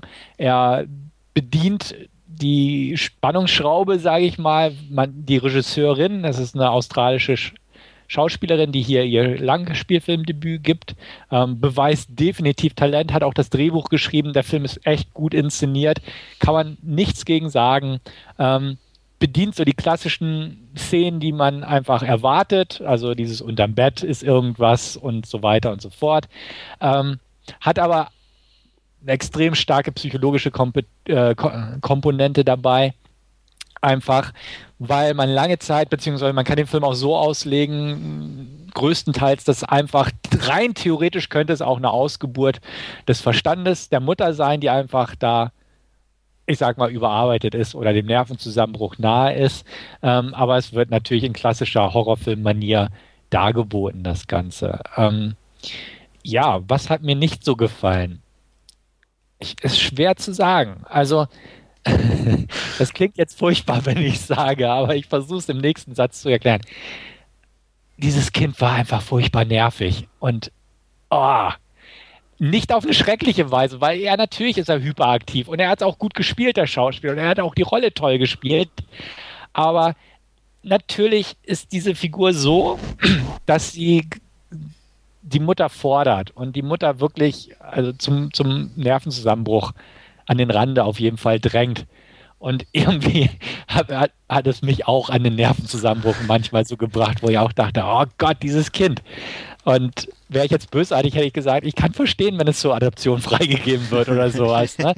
Aber es, es passte einfach zur Rolle. Aber trotzdem hat mich diese Rolle halt ne, genervt irgendwo.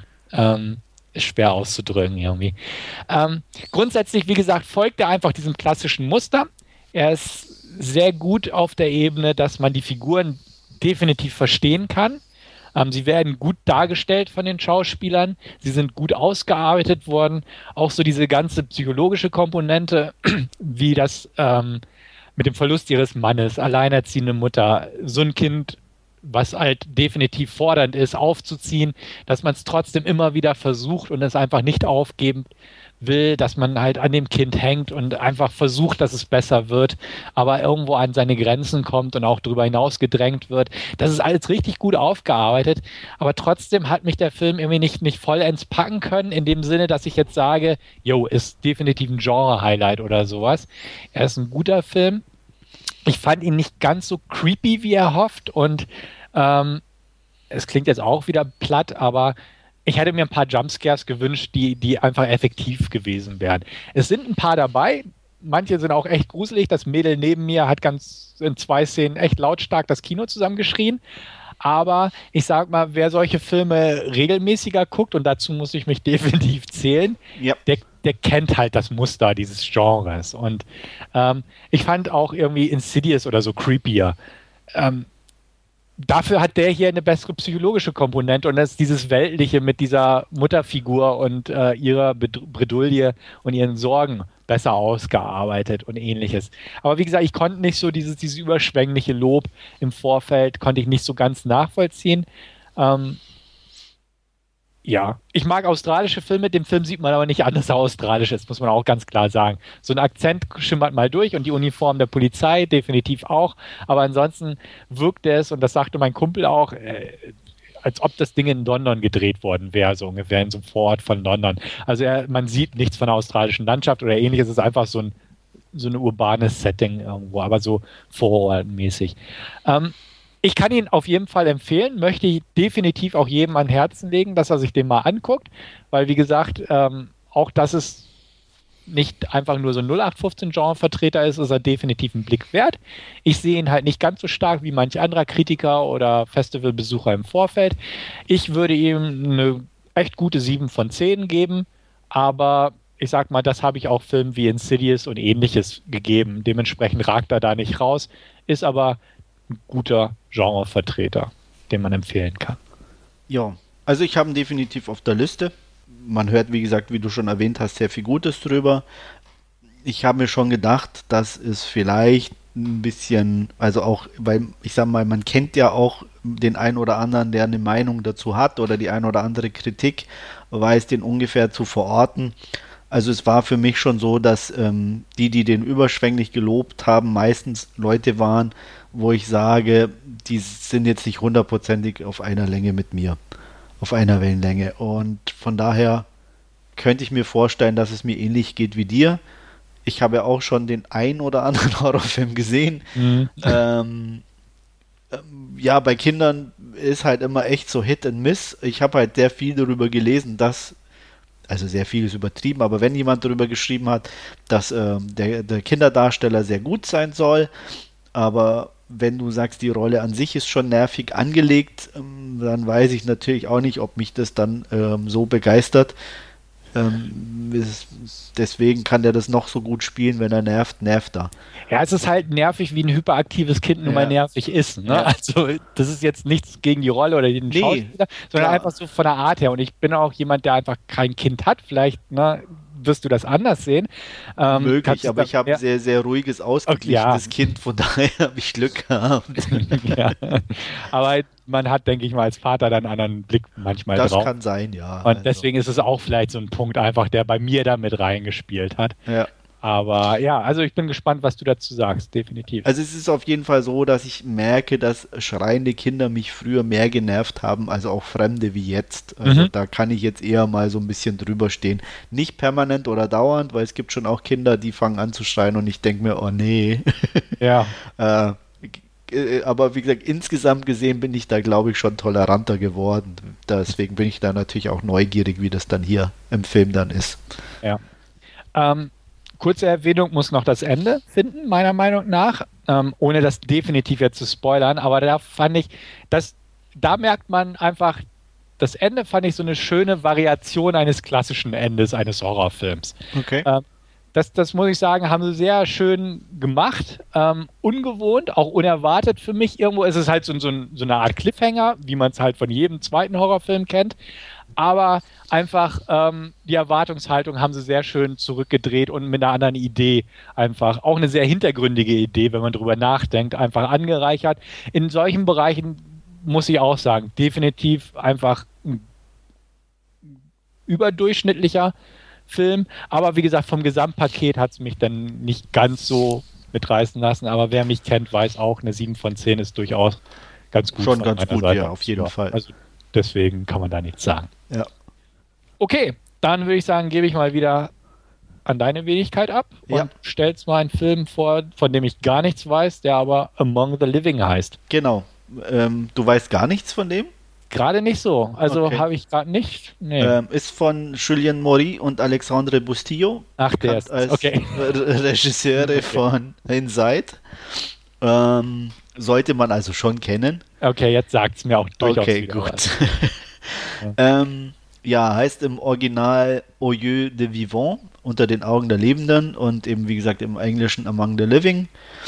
Es geht um drei äh, heranwachsende Freunde, die in der Schule ein bisschen ja, Stress haben, die zum Nachsitzen verdonnert werden, da aber kurz vor den Ferien natürlich nicht so richtig Lust darauf haben und äh, sich entscheiden, einfach ähm, ja, die Schule mal links liegen zu lassen und lieber noch einen schönen Tag zu verbringen. Das Wetter ist toll, was bietet sich da besser an, als durch die Gegend zu streifen, vor allem wenn man in der Nähe ein verlassenes Filmstudio hat, die Blackwood Studios. Und ähm, da machen sich unsere drei Freunde hin. Unterwegs äh, sehen sie oder machen sie Pause an einem See, sehen dabei einen ähm, ja, Abschleppwagen, der ein Auto abschleppt, das sie nicht kennen, was in der Gegend natürlich sehr ungewöhnlich ist, ähm, verfolgen dieses und sehen es eben auf dem Gelände der Blackwood Studios wieder. Als sie dann näher kommen, hören sie es klopfen aus dem Kofferraum, öffnen diesen und es ist eine gefesselte Frau drin. Ja, ähm, dann hören sie auch schon jemanden kommen und äh, rennen natürlich weg. Ähm, leider bleibt einer zurück und ja, das Ganze entwickelt sich dann so ein bisschen zu einem Katz-und-Maus-Spiel mit mm, einem leider, wie soll ich sagen, insgesamt sehr einer sehr langweiligen, dämlichen Entwicklung. Wer Inside kennt, kennt Beatrice Dall und nicht nur daher. Ähm, und er weiß auch, dass die anscheinend in Bustillo Mori-Filmen nur schwanger sein kann, so auch hier. Ähm, sie ist aber nur sozusagen im Epilog zu sehen, der eine, eine Grundrichtung des Films ausgibt, die so ein bisschen, also es wird, wie soll ich sagen, sehr viel zitiert oder auch sehr viel andere Filme, fand ich zumindest, spielen äh, Pate für Among the Living. Ähm, das Ganze ist ein sehr kruder Mix geworden von einem ja, ländlichen The Hills Have Eyes mit ähm, Stand By Me Anleihen, die dann irgendwie zu einem Home Invasion Movie äh, werden. Also sehr krude und auch nicht in meinen Augen sehr überzeugend. Es ist, teilweise extrem trashy. Es ist platt und dumm muss ich ganz ehrlich sagen. Ich habe auch darstellertechnisch äh, war niemand dabei, wo ich sage, war jetzt irgendwie gut oder also gut schon, also es war alles akzeptabel, aber nichts herausragendes. Auch die, die Gore-Szenen waren so selbstzweckhaft und plakativ. Die haben also schon zu Beginn im, im, im, im Epilog, muss ich echt sagen, das ist so, so dumm irgendwie und, und auch, ja, so, ich weiß auch nicht. Ähm, das war so alles so ein Abklatsch und zusammengesetzt und ich war extrem enttäuscht von dem Film. Es machte, wie gesagt, nie Klick bei mir. Ich habe nie irgendwo einen Bezug zu dem Film gefunden. Musste mich eher so ein bisschen ärgern darüber. Und das einzig Positive, die Optik war einigermaßen gut. Also es sah, wie gesagt, diese französische ländliche Gegend äh, sehr schön eingefangen. Die Blackwood Studios leider waren jetzt nicht so. Das war im Endeffekt auch nur eher so ein kleines Gelände mit so ein paar Western-Bauten äh, sozusagen. Die, die eigentliche ähm, ähm, ja, ähm, der Person, die da die äh, Frau entführt hatte, die lebte so ein bisschen unterirdisch. Also das war dann eher so ein Stollen mehr oder weniger. Hatte also mit, selbst wenn man dann erhofft hat, so okay, jetzt in den Studios selber gibt es ein bisschen so ein Katz- und Maus-Spiel, selbst der war enttäuscht. Also es war so ein bisschen so wie die Kulissen, ähm, viel davor, aber eigentlich nichts dahinter. Und ähm, das, das zog sich in meinen Augen durch den kompletten Film. D das Ende war dann auch sehr platt und, und, und ähm, langweilig, ähm, weswegen ich, ja, wie gesagt, jetzt nicht, na doch schon enttäuscht definitiv, auch ein bisschen angefressen aus dem Kino gegangen bin, so, ähm, weil einfach ja nicht so richtig zusammenpasste in meinen Augen. Und ähm, ich habe auch, also nicht ganz so extrem, aber ein ähnliches Gefühl zumindest was den Schluss betrifft, wie du wirst den ja auch kennen, Levit, den letzten mhm. Film, ja. der eigentlich eine schöne Atmosphäre hatte, da auch insgesamt, ich sag mal, drei Viertel noch passabel war, auch eine nette Darstellerin hatte, die einen angesprochen, oder uns zumindest, glaube ich, angesprochen hat, auch von der Art und Weise, so dieses ähm, äh, leichte Jugendliche und mit, mit diesem alten Haus und alles, das war eigentlich atmosphärisch ganz gut und dann kam dieses schrottige, dumme, kitschige, dämliche Ende. Jo ähm, was schon null zum Film an sich passte. Und dieses Nicht-Zusammenpassen hatte ich hier eigentlich über den komplett ganzen Film. Also, dass, wie gesagt, du, du auf der einen Seite diese, diese Stand-by-Me-Feeling bekommst. Äh, das Intro war aber eher so, okay, wir bekommen jetzt so einen Hills Have Ice Ableger und zwischendrin machen wir mal ein bisschen Home Invasion. Also, mhm. ah, das war echt so drei verschiedene Sachen zusammengepackt und wahrscheinlich noch ein paar mehr. Und es wollte für mich nicht funktionieren, deswegen knappe 4 von 10. Ja, ähm, neugierig bin ich natürlich auch trotzdem noch, einfach weil ich noch so ein bisschen Hoffnung habe bei den beiden Regisseuren. Ja, wie gesagt, vielleicht taugt es dir ein bisschen mehr. Ja, aber Levit hat auch, ähm, klar, das Ende ist dem Film ein Genick gebrochen, aber auch davor war der zwar in Ordnung, aber jetzt auch nicht so. Auch nicht so, ja. Genau. Also dementsprechend, ich werde ihn mir angucken, jetzt den neuen. Inside mochte ich echt gern. Ja, aber, aber ich sag mal, selbst der habe hab ich im ähm, Nach, also ich habe mir dann auch überlegt, der hatte auch schon äh, mein, seine Mängel, ähm, die aber aufgrund, sage ich mal, der, der ähm, Reduzierung auf das Haus und ähm, auf die, die doch, ähm, ich sag mal, unangenehmen Sachen ähm, ja. dadurch nicht ganz so zum Tragen gekommen bin. Aber ein, ein super perfekter Film oder ein toller Nein. Film war es auch nicht in dem Sinne. Ja. Es war halt eine neue Art des Horrors, sage ich mal, den die damit natürlich diesen Franzosen-Horror, der dann eine Zeit lang dann ganz äh, en vogue war mit Frontiers und was auch immer und Martyrs. Aber ein richtig guter Film war es eigentlich auch nicht in dem Sinn. Ja. Also dementsprechend bin ich da jetzt nicht so ganz mit hohen Erwartungen gesegnet bei dem neuen hier, einfach weil Levit so eine Menge kaputt gemacht hat ja. irgendwo. Und ähm, ja, ich behalte es im Auge. Ohne große Erwartung gehe ich ran und vielleicht kann ich noch ein bisschen was rausziehen für mich. Ja, wäre, glaube ich, irgendwo ähm, sinnvoller, weil ähm, ja, ich sag mal, wie gesagt, ich hatte nicht so die, die riesen Erwartungen, mhm. aber selbst die wurden dann irgendwie noch enttäuscht. Okay. ja, gut. Welche Erwartungen hattest du denn an einen, an einen Film, der Extraterrestrial heißt? Sehr viel, muss ich sagen. Ähm, und ähm, ich finde ja Grave Encounters, also ich habe nur den ersten gesehen, nicht ganz schlecht von Wish, den Vicious Brothers. Ähm, Teil 2 kenne ich nicht, muss ich sagen. Deswegen weiß ich nicht, wie die Entwicklung war. Ich kann nur so viel sagen, Extraterrestrial war definitiv ein Schritt zurück. ähm, es geht um April und ihren äh, Freund, die sage ich mal, ähm, ja, ein romantisches Wochenende äh, in einer Hütte verbringen wollen, zusammen mit ein paar Freunden, die sie einladen. Also so dieses typische Setting, wir fahren aufs Land in eine Kabine, äh, in eine Cabin, also eine Holzhütte im Wald, machen uns da eine nette Zeit und ähm, ja, das Problem ist nur, ein UFO kommt vorbei, sie werden einzeln mitgenommen und untersucht und was mit ihnen passiert, äh, erzählt der Film. Und das Ganze aber leider schlecht. Dumm auch und äh, vor allem, was mich echt gestört hat, das war der einzige Film, wo ich das Gefühl hatte, mich langweilt. Und ähm, ich weiß nicht, wie es dir da ging. Also gut ist er nicht, schlecht find, fand ich ihn auch nicht. Ja? Und gelangweilt habe ich mich auch nicht. Okay. Hm. Also Dann ich fand ich ihn einen anderen okay. Extraterrestrial ja, wahrscheinlich. Gesehen. Nein, ich fand ihn, ich fand ihn okay. Also ich fand ihn. Ja, aber es, es passiert doch nichts mal richtig was.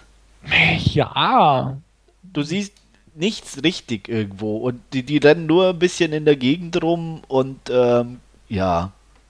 Ja, ne, gebe ich dir irgendwo recht, aber trotzdem habe ich mich nicht gelangweilt oder okay. so. Ich, das, das ist schön für dich. Ja, danke. Nein, ich fand es okay. Also ich muss sagen, ähm, ja, ich habe mir auch mehr erhofft. Ich kenne die Grave Encounters Filme gar nicht, deswegen hatte ich, ist das jetzt meine erste Begegnung mit den Vicious Brothers, die übrigens auch in Hamburg persönlich vor Ort waren. Also konnte ich äh, ihnen auch leibhaftig begegnen unter 30. eine außerirdische Begegnung? nee, nee, nicht. Aber die waren eigentlich ganz cool drauf. Also die waren ziemlich lässig und meinen auch, ja, wenn ihr den Film scheiße findet, sagt es uns ruhig und dann reden wir drüber so ungefähr. Ähm, war okay. Also, was soll ich sagen? Klar, er hat so dieses, äh, drücken wir es mal so aus. Ähm, von dem Film, die ich in den letzten paar Jahren gesehen habe, hat der fast die meisten Klischees drin gehabt, so ungefähr. Also ja. er nimmt jedes Klischee aus dem Cabin in the Woods Sektor und eigentlich jedes Klischee von dem außerirdischen Sektor. Ähm, inklusive des klischeehaftesten Alien-Designs, das man sich vorstellen kann, was mir auch permanent an die Aliens in South Park erinnert hat. Ähm, aber ich fand es irgendwo, weiß ich nicht. Ich ja, fand, das war genau, da, es war alles so, ja, nicht nichts Eigenständiges. Es war das ist richtig. ja, es war nicht mal gut zitiert oder irgendwas, wo ich das Gefühl hatte, sondern es, ja, wie gesagt, ähm, eine altbackene äh, außerirdischen Story mit ähm, versuchten Zitaten, die aber alle nicht ins Leere laufen. Mhm. Ja. Also ich fand auch, der, der Film war einfach so ein bisschen Kraut und Rüben irgendwo. Ja, äh, Man absolut. merkt es auch von dem, von dem Ton her, den er einschlägt. Mal ernst, mal witzig so ein bisschen. Ja. Ähm, bestes Beispiel ist halt, dass das Ganze halt, oder ein Großteil einfach ernst genommen wird und dann hat man die Michael Ironside-Rolle, ja. die, die, die Klischee-Paranoider, Pot, rauchender Ex-Vietnam-Veteran, der sein Haus mit einer M16 verteidigt, so ungefähr. Ja.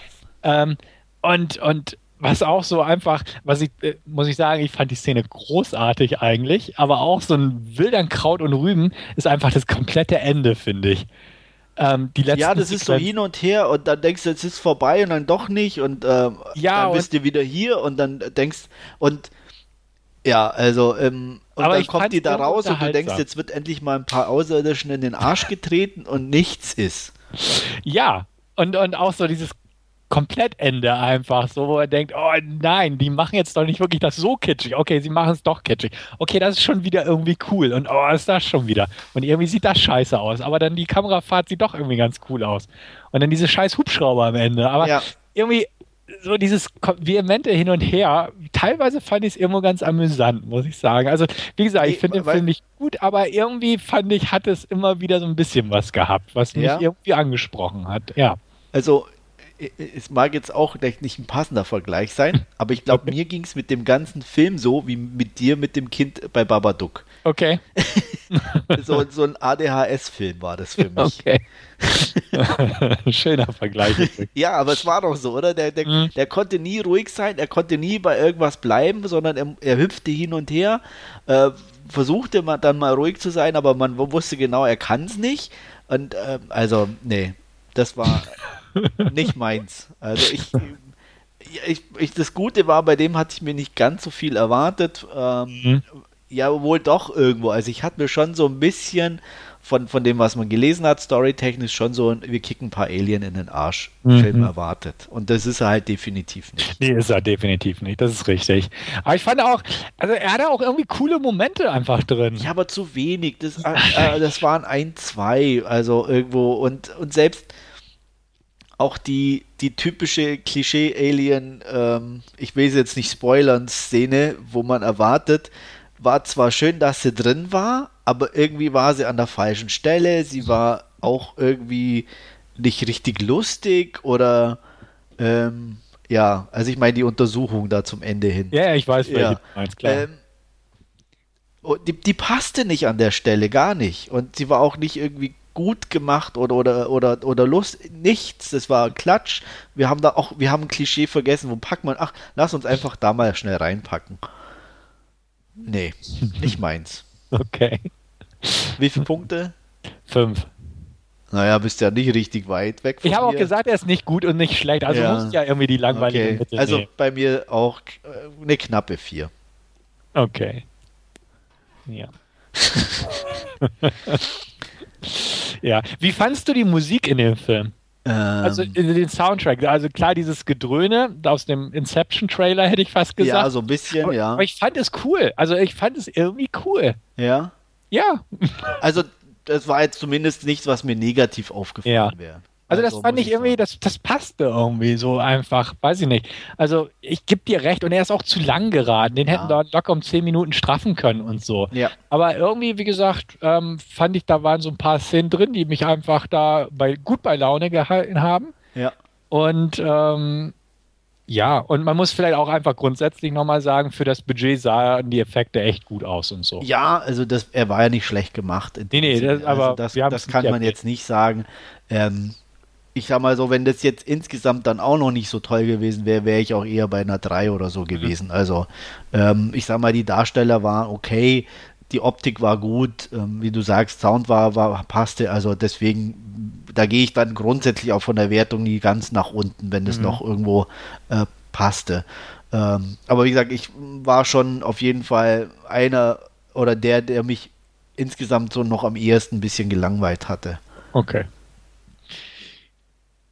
Gut, dann ging es dir vielleicht bei Housebound besser. Absolut. Ähm, wie der eine oder andere, der die Seiten verfolgt oder insgesamt ähm, ein bisschen guckt, gibt es ja immer diesen ähm, Premieren ähm, Award, will ich mal sagen, für, für Erstlingswerke beim Fantasy Filmfest. Mir fehlt gerade irgendwie das passende Wort dafür. Äh, ist das Fresh Blood? Fresh Blood, genau, mhm. danke. Ähm, da steht der, sage ich mal, bis jetzt, glaube ich, wenn ich das richtig verfolgt habe, in jedem Ort, äh, Spielort auf Platz 1. Ähm, ich kann jetzt nicht sagen, ob verdient oder unverdient, weil ich natürlich nicht alle anderen gesehen habe, die dem Fresh Blood Award mit dabei sind. Er ist definitiv unterhaltsam. Ähm, er hat mich auch ein bisschen überrascht ich fand den Trailer ganz nett und ähm, mag ja neuseeländische Filme oder wie du auch oder so überhaupt so die australisch-neuseeländische mhm. Ecke, da kommen ja doch immer wieder ganz nette Sachen her. Ähm, deswegen stand der, nachdem er zeitlich auch reingepasst hatte, bei mir auf meiner Liste. Hatte aber überhaupt keine Erwartungshaltung oder ähnliches, war wie gesagt ja auch ein Erstlingswerk und ähm, von daher habe ich mich da überraschen lassen und wurde relativ positiv überrascht. Ähm, es geht um ähm, ja ein Mädchen, Frau, junge Frau, Kylie, die bei dem Versuch, ähm, ein Geldautomaten zu knacken, mit einem Freund äh, geschnappt wird. Äh, nachdem sie in der Vergangenheit schon negativ aufgefallen ist und es eigentlich nie sonderlich äh, hilfreich war, was ihr an Strafen angedient worden ist, äh, findet der Richter oder die Richterin, weiß ich jetzt gar nicht mehr, ist ganz besonders äh, wirksam, sie äh, unter Hausarrest zu stellen, und zwar bei ihren Eltern, äh, was Kylie natürlich überhaupt nicht toll findet. Ähm, ihre Mutter Miriam ist mit äh, einem neuen Mann zusammen, ein sehr wortkarger Typ, der, ja, wie gesagt, ähm, mehr handwerklich begabt zu Hause ist und äh, auch die, die Frauen mehr oder weniger in Ruhe lässt das Ganze ist, wie gesagt, für sie echt Horror pur. Ähm, sie weiß nichts mit sich anzufangen, stellt aber nach und nach fest, dass es irgendwie im Haus wohl spukt. Ihre Mutter ähm, hält sich mit äh, diesbezüglichen Wahrnehmungen äh, sehr zurück, aber es klingt schon durch, dass sie wohl auch die ein oder andere übernatürliche Erfahrung schon gemacht hat. Und ähm, ja, ja, ähm, sie versucht sozusagen mangels Alternativen, weil sie ja sowieso festsitzt in dem Haus, ähm, rauszufinden, was hier los ist. Äh, überraschenderweise bekommt sie Unterstützung von einem äh, Cop, der äh, Freizeit-Parapsychologe äh, ist, der immer überwacht, ob sie auch wirklich zu Hause ist, äh, anhand ihrer Fußfessel.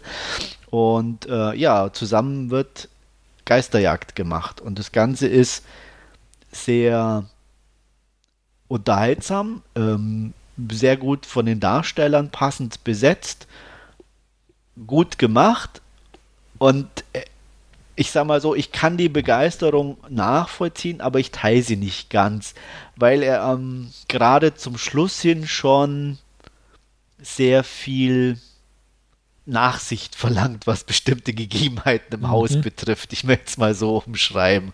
Ähm, es ist also man darf natürlich nicht ins Detail gehen, weil es sehr viel vom, von der Überraschung nimmt.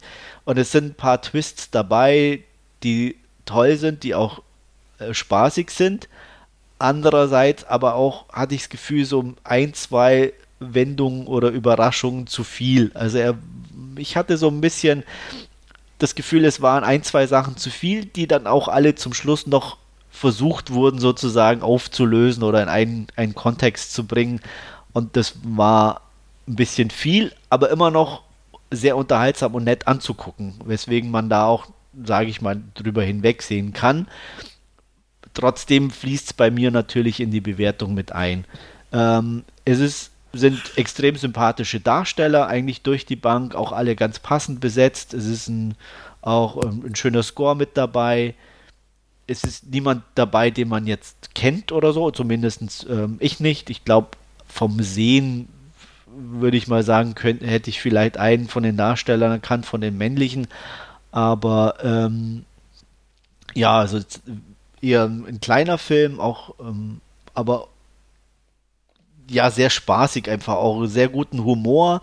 Ähm, er zieht natürlich schon ein bisschen auch, auch sein, sein Witz und seinen Reiz aus gerade zum Beispiel in Form der Mutter, vom, die einen sehr äh, ausgeprägten neuseeländischen Dialekt spricht, äh, was nie, zwar immer noch gut zu verstehen ist, aber natürlich ihr dann schon eine, äh, eine bestimmte Prägung gibt und ähm, ja, also so bestimmte Klischees natürlich auch bedient werden, ein bisschen gerade auch vom, vom neuen Partner der Frau und so weiter, der, der Wortkarge, der dann doch ein bisschen versucht, mit der Tochter äh, klarzukommen.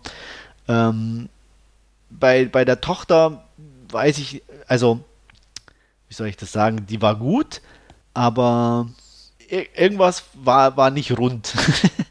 ich weiß nicht, ich kann es nicht genau sagen, was es war. Vielleicht war sie mir irgendwo in der Rolle zu, zu übertrieben ernst oder auch ähm, es, es fehlte so ein bisschen so in ihrer Rolle so das Augenzwinkern, gerade zu Beginn. Ich meine, das war auch beabsichtigt, weil sie ja so dieser störrische Teenager ist, der aber auch irgendwie gar nicht mehr so wie ein Teenager einfach wirkt, sondern schon eigentlich eher ein bisschen wie so eine erwachsene Frau. Also es war auch für mich zum Beispiel sehr schwer, sie einzuschätzen, welchen Alters oder in welchem Alter sie jetzt eigentlich auch darstellen soll oder will. Ähm, mag sein, dass ich da auch was übersehen habe. Das weiß ich jetzt nicht mehr, aber das pa passte nicht so ganz rund. Trotzdem, ja, eine kleine Überraschung. Ähm, für mich kein, kein Kandidat für den Fresh Blood Award. Wie gesagt, wobei ich einschränkend sagen muss, ich habe die anderen nicht gesehen. Ähm, Fakt ist, er macht Spaß, äh, er ist gut gemacht, er versucht ein bisschen zu viel, ist vielleicht ein bisschen ganz knapp zu lang geraten am Schluss. Ähm, da hätte man meiner Meinung nach ein bisschen straffen können aber definitiv ein Blick wert und ähm, jedem, der, ich sag mal, Horrorkomödien mag, äh, sollte sich äh, auf jeden Fall anschauen. Ähm, sieben von zehn Punkten. Ja, wenn er mir über den Weg läuft, gucke ich ihn bestimmt mal an. Ja, also, wie gesagt, ich bin da bin ich mir auch nicht so sicher, ob, ob der dir auch so gut gefällt oder äh, auch ähnlich wie bei Babadook. Ne? Dafür hat man einfach schon zu viel gesehen, auch irgendwo und ähm, ja, deswegen, wie gesagt, kann ich mir vorstellen, dass er dir auch vielleicht nicht ganz so gut gefällt wie vielen anderen. Mhm. Aber ich denke mal schon, dass du auch auf, auf jeden Fall noch als guten Film, wahrscheinlich denke ich auch mit einer 6 bis 7, kann ich mir gut vorstellen. Okay. Na dann. Alles klar, dann mache ich weiter. Es sei denn, du hast was dagegen. Nö. Okay. Ich erlaube es dir. Gut, dann komme ich auch zu dem letzten Film, den ich bislang gesehen habe auf dem Fantasy Filmfest, oder was heißt bislang, den ich gesehen habe. Und zwar zu Cold in July. Mal kein Horrorfilm, sondern im Prinzip ein düsterer, dramatischer Rachethriller. Worum geht's? Es geht um ähm, Richard, gespielt von Michael C. Hall. Der wird eines Nachts aufgeschreckt, zusammen mit seiner Frau Anne, als sie Geräusche im Haus hören. Ähm, er schnappt sich aus seiner äh, drücken wir es mal so aus. Ähm, das Ganze spielt in Texas in den 80ern. Nur so zur Verortung Raum und Zeit. Ähm, er geht also in den Schrank, holt sich seine Waffe raus, wie jeder gute Amerikaner ja im Schrank hat. Allerdings ist er mehr der zurückhaltende, etwas unsichere Typ. Also man merkt ihm das gleich an, dass er nicht geübt ist im Waffenumgang. Er zitternd legt er die Patronen einzeln ein und ähnliches, schleicht sich dann halt ins Wohnzimmer, wo auch tatsächlich er schon aus dem Flur heraus sieht, dass da definitiv eine Person mit einer Taschenlampe rumleuchtet. Ähm, betritt das Wohnzimmer, macht Licht an und sieht auch eine maskierte Gestalt eben gegenüber, die unbewaffnet ist. In dem Moment schellt die Uhr laut und er erschreckt sich selbst, drückt ab und tötet den Einbrecher. Ähm, von der alarmierten Polizei und seinen Nachbarn bekommt er eigentlich recht gutes Lob dafür für die ganze Geschichte. Ist eigentlich egal. Er war ja schließlich ein Einbrecher und was soll's, er hat sich verteidigt und ähnliches. Seine Kollegen sagen, ja Mensch, hätte ich dir gar nicht zugetraut, dass du jemanden erschießen kannst, so ungefähr, aber hast es ja doch drauf, so ungefähr. Ähm, ja, aber ihm selbst geht es dann natürlich nicht gut bei. Er fühlt sich selbst unsicher, ähm, bestellt auch gleich Gitter, die er sein, an die äh, Fenster schrauben lässt, äh, eine Alarmanlage wird installiert und ähnliches.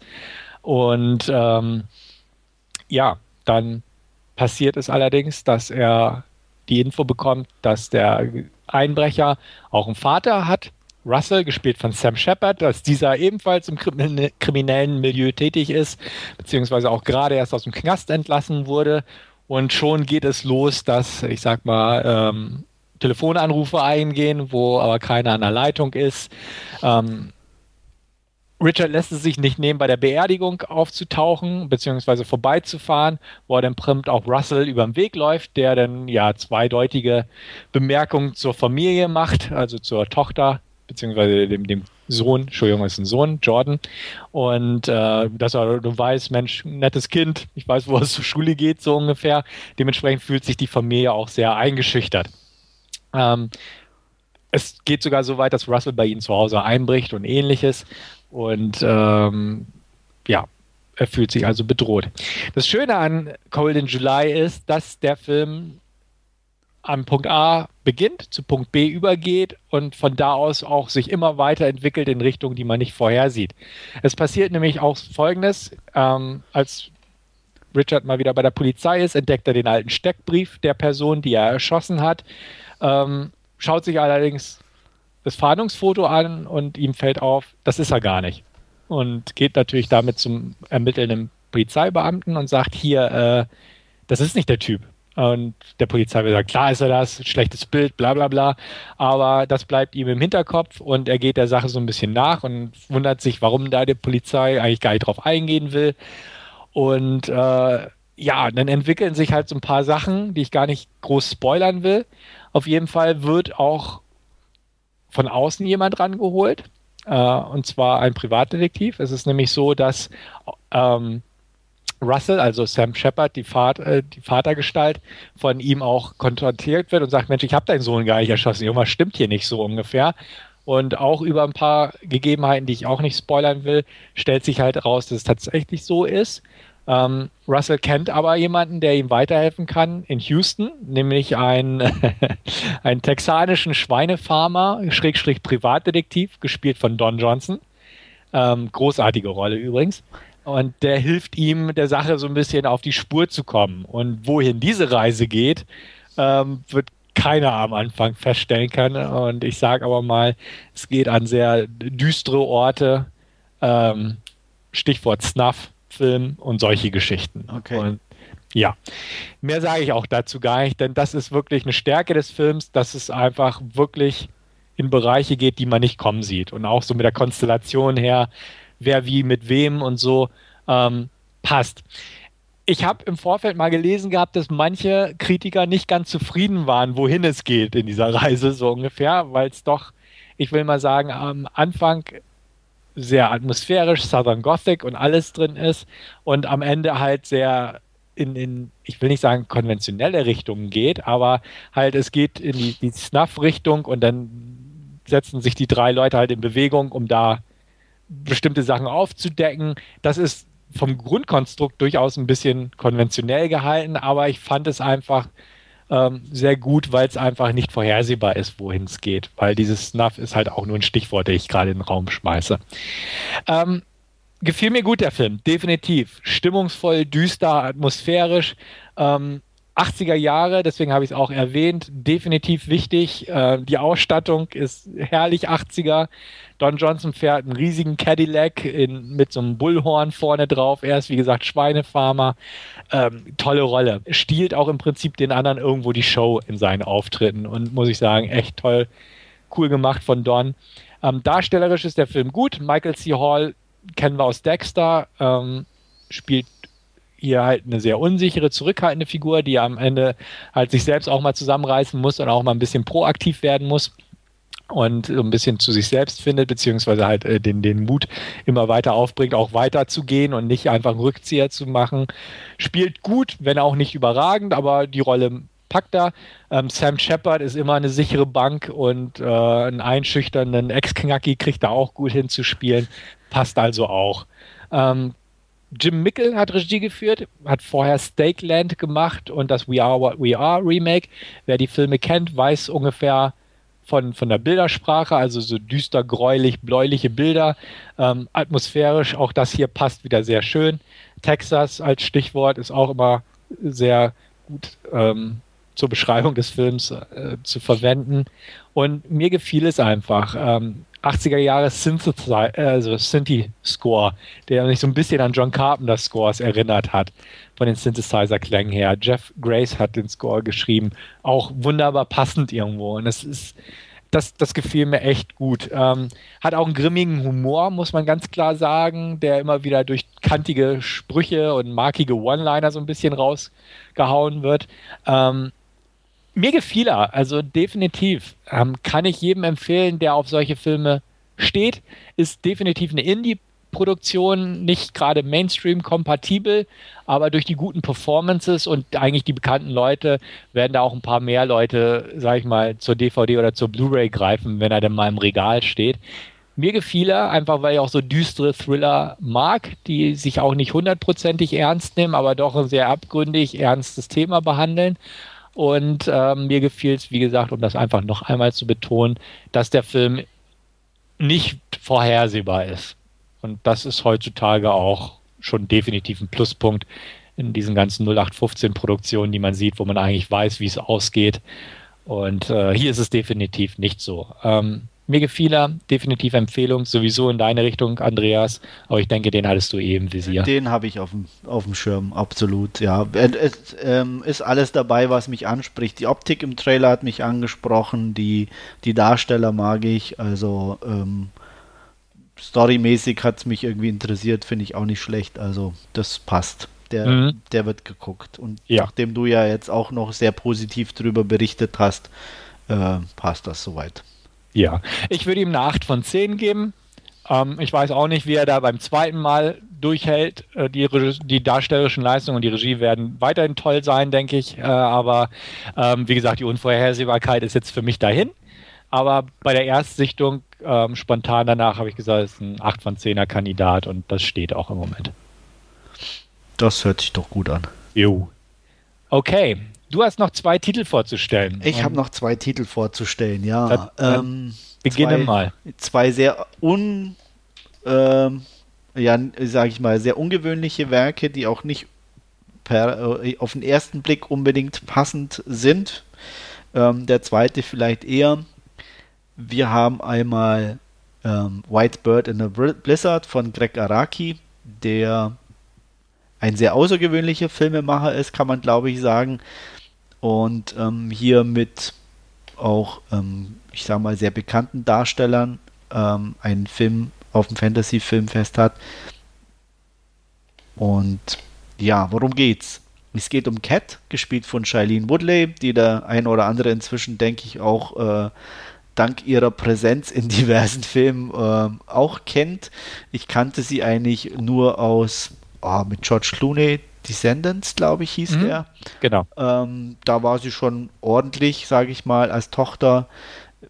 Würde jetzt nicht sagen, sie ist eine riesengute Schauspielerin, aber eine, die, ich sage mal, jetzt zumindest ihrem Alter entsprechende Rollen ganz gut rüberbringen kann.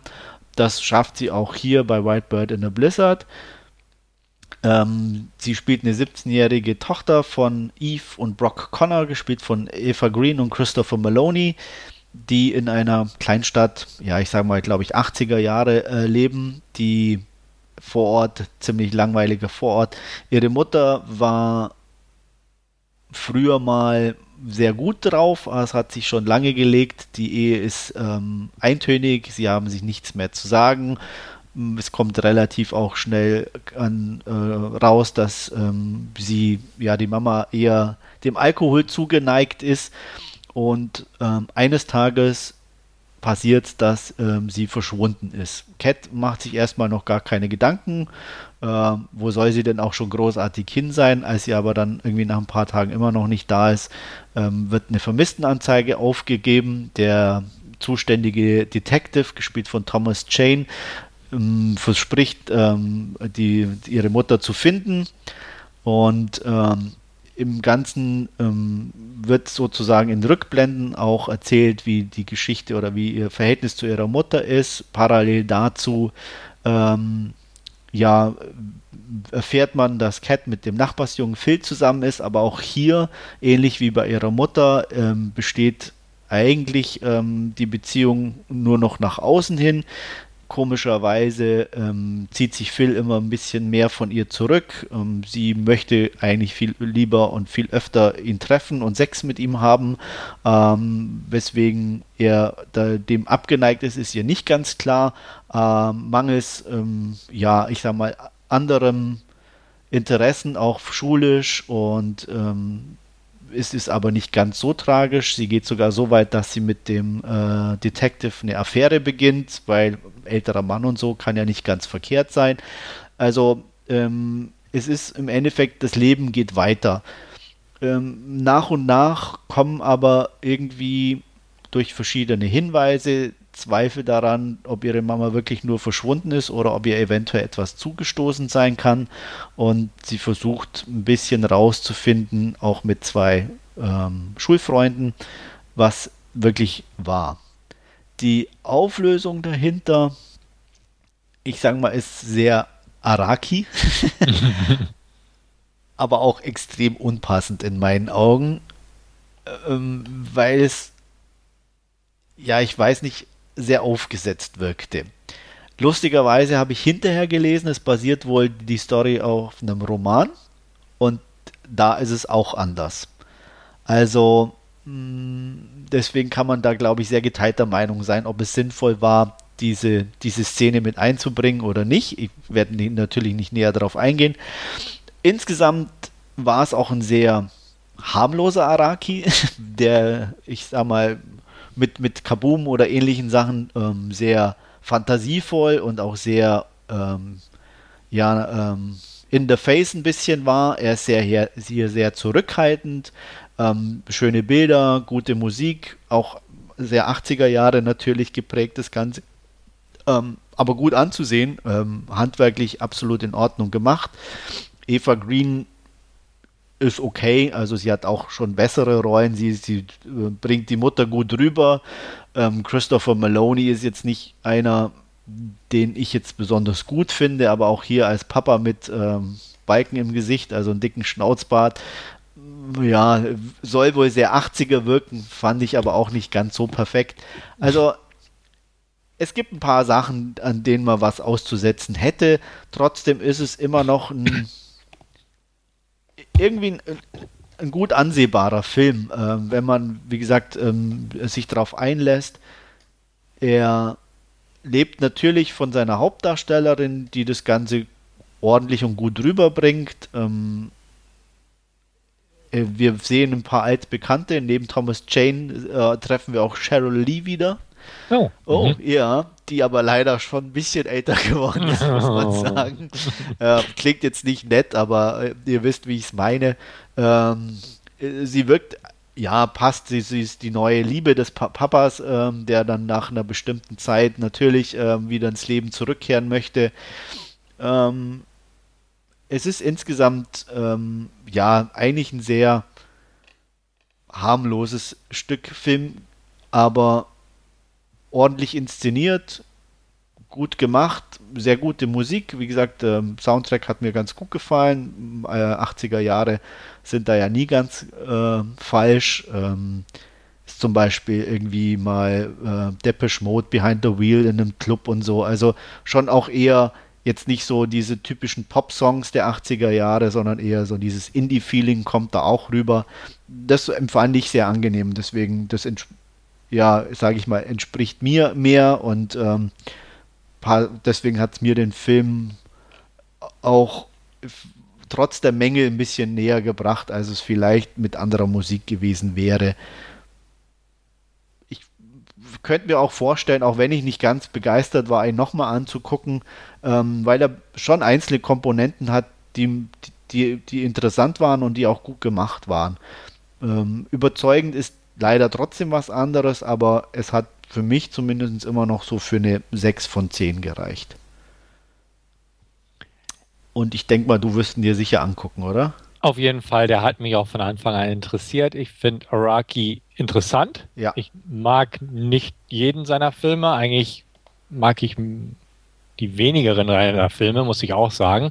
Also ich bin kein großer Fan von ihnen, aber sie sind interessant, definitiv. Ja.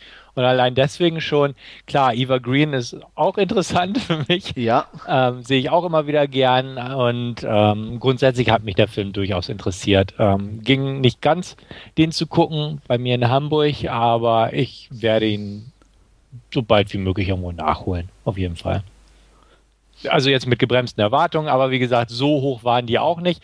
Nur einfach Neugier an dem ja. Film an sich. Die, die, haben mich ja auch ins Kino getrieben, muss ich sagen. Ähm, einfach von der, von der Darstellerkonstellation. Wie gesagt, Eva Green ist für mich immer ein Blick wert.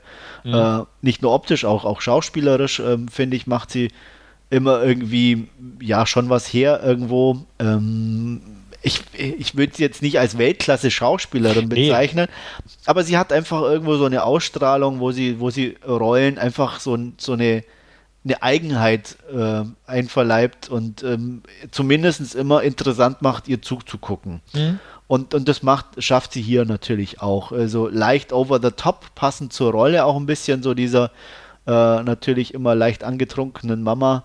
Äh, das kommt ganz gut rüber. Also, und, ähm, ja, also, das, wie gesagt, er ist nicht auf jeden Fall ein Blick wert, muss ich ganz klar sagen. Äh, auch mhm. wenn ich jetzt mit sechs nicht allzu weit hoch liege, ähm, aber ich war auch am Überlegen, ob ich ihm eine knappe sieben geben soll. Und ähm, wie gesagt, alleine die, der Gedanke, ihn nochmal anzugucken, sagt schon, dass da wohl ein bisschen was drinsteckt, zu dem er zurückkehren könnte. Mhm. Gut, dann würde ich sagen, haben wir noch einen Programm, auch ja. einen, den ich liebend gern gucken möchte. Und du hast ihn schon geguckt. Ich habe ihn geguckt. Ich habe ihn sogar zu Hause, weil ah. ich es leider auch nicht geschafft habe, ihn auf dem Filmfest anzugucken. Aber mir ging es da ähnlich wie dir. Ich habe den Trailer gesehen und musste, ich musste ihn einfach sehen, ja. weil der mich einfach auch so ein, so ein typisches Ding ist, was mich, mich anspricht. Irgendwie äh, trailermäßig von, von der Machart, von ist auch er, er, wirkt extrem ruhig als Film, aber mit so einer äh, ja unterschwelligen, ähm, ja immer brodelnden Atmosphäre irgendwie. Und er ist es im Großen und Ganzen auch, muss ich sagen. Es ist auch ein relativ kleiner Film, ähm, auch von, soweit ich weiß, mit Crowdfunding irgendwo ähm, realisiert aber er ist wirklich gut gemacht. Ähm, er hat wirklich diese, diese permanente Atmosphäre, auch wenn er ein paar, ja auch hier wieder so, so Entscheidungen trifft, die ich gern anders gehabt hätte, muss ich sagen. Ähm, worum geht's erstmal? Es geht um Dwight, ein ja, Obdachlosen lernen wir sehr kennen mit einer, wie ich finde, sehr tollen äh, Exposition, die ihn uns nahe bringt und eigentlich in den ersten Minuten ohne jegliches äh, gesprochene Wort einfach sowas mag ich, wenn mit, mit wenigen Bildern irgendwo klar ist, um was für einen Typen es sich handelt.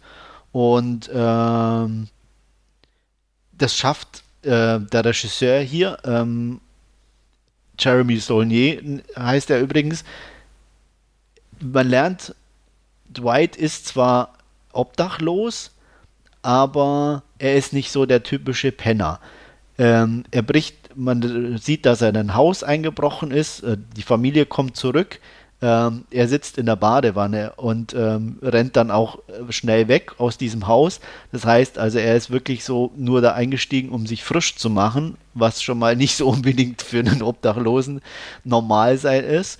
Und ähm, man merkt auch relativ schnell, dass er eigentlich äh, mit Menschen in dem Sinne nichts mehr zu tun haben will. Er sucht zwar die Nähe, um sich bestimmte Sachen zu organisieren und sich zu verpflegen, lebt aber an einem sehr abgeschiedenen äh, Flecken in einem uralten, sehr äh, ja nicht mehr ganz so netten Auto.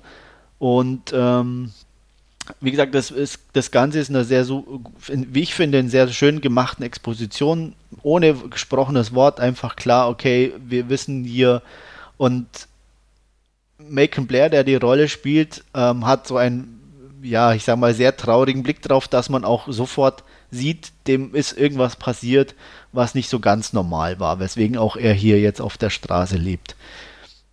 Ähm, er wird eines Morgens äh, von einer Polizistin aus seinem Auto äh, geholt, aufgeweckt und mit auf die Wache genommen, die ohne viel Worte einfach nur ihm eine Zeitung gibt sagen und sagt, ähm, ja, ähm, sie wollte nicht, dass er das alleine erfährt und deswegen sagt sie es ihm hier.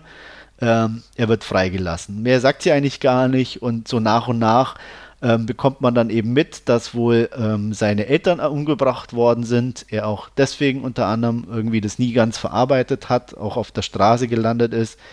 Der Mörder nach Jahren jetzt freigelassen wird und ähm, Dwights einziger Weg ist, ähm, führt ihn eigentlich dahin, um sich mehr oder weniger zu rächen.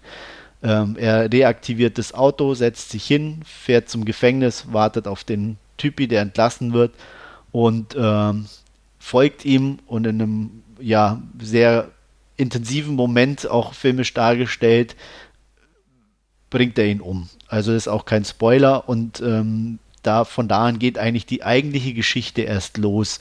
Ähm, es stellt sich nämlich raus, dass er ein paar Fehler gemacht hat und äh, jetzt nicht nur er, sondern auch seine Schwester, die mit ihren Kindern ähm, noch in einem ähm, Ort lebt, in Gefahr ist und er eben versuchen muss, sie und sich zu schützen. Das Ganze ist optisch echt toll gemacht. Wie gesagt, ähm, ich mag so Filme. Er ist sehr ruhig, er ist sehr intensiv in manchen Momenten. Auch so diese Gewaltspitzen sind, sind ähm, ja so ein bisschen wie bei Drive, so leicht unvorhersehbar und deswegen dann auch immer ähm, natürlich umso intensiver.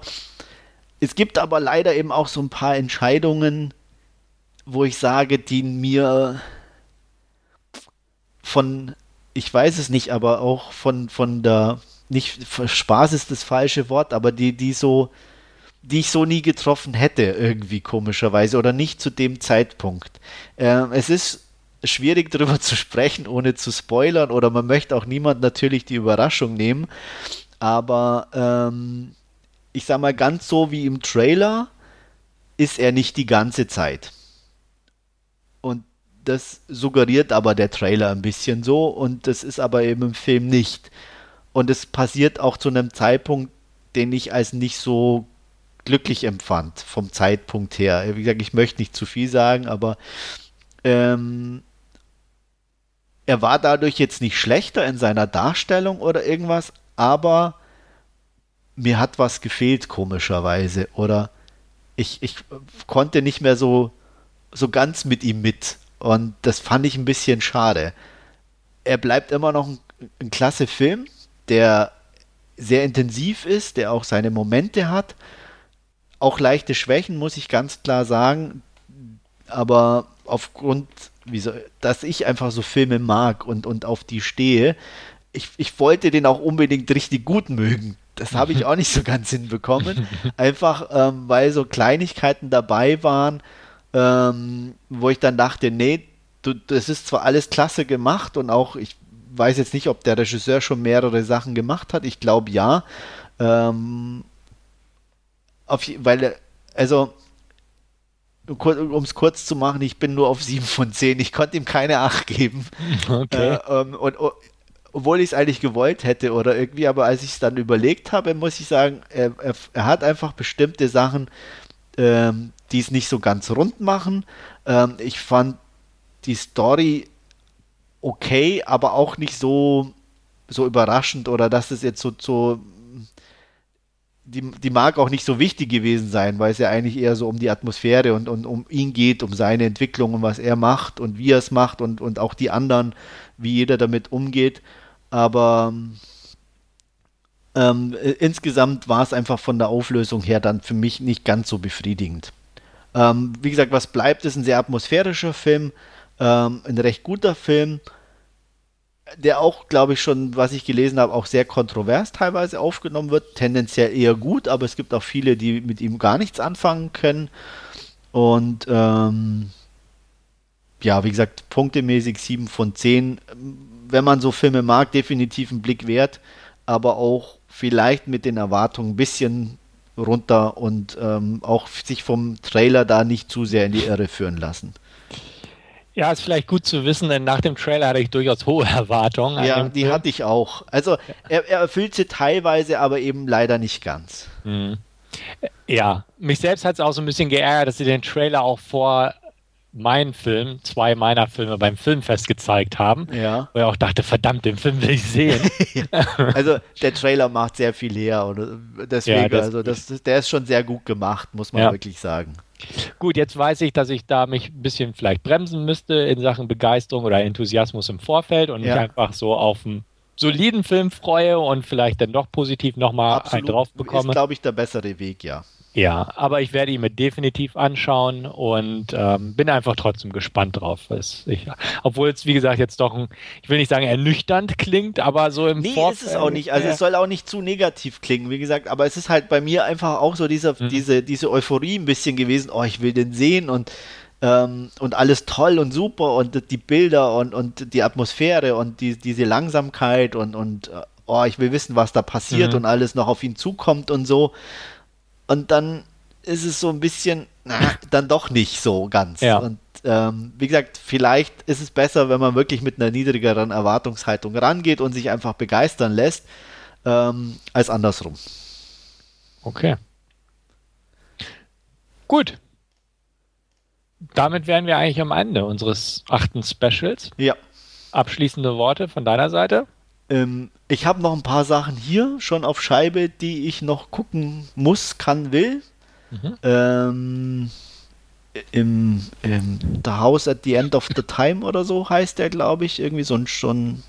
Er ist nicht mhm. Spanisch, sondern nicht irgendwie venezuelanisch oder so ähnlich. Okay. Ähm, auch sehr ungewöhnlich. Den habe ich noch nicht gesehen. Und ähm, irgendwas hatte ich, glaube ich, noch. Ähm, was war das? Hm, fällt mir jetzt nicht mehr ein. Aber ich glaube, zwei hatte ich noch hier, die ich irgendwie gucken wollte.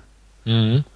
Und äh, ähm, aber es, ach so, Under the Skin, auf dem bin ich natürlich auch extrem. Ah, ja. Also da bin ich leider nicht dazu gekommen. Mhm. Der ja, wird ja auch sehr kontrovers aufgenommen, aber ich hoffe, dass ich den demnächst irgendwie unterbringe und ähm, ja, also da freue ich mich auch drauf. Also ich versuche schon meine Erwartungshaltung ein bisschen runterzuschrauben, auch dank Blue, Blue Ruin und auch ein paar Stimmen aus dem Netz, wo ich sage, okay, vielleicht ähm, äh, okay, ein bisschen reduzierter von der Erwartung her, aber da bin ich auf jeden Fall neugierig. Da habe ich die Blu-ray auch schon hier aus UK und ähm, ja, ähm, die zwei werde ich auf jeden Fall noch gucken und dann denke ich im normalen Podcast irgendwann nachreichen.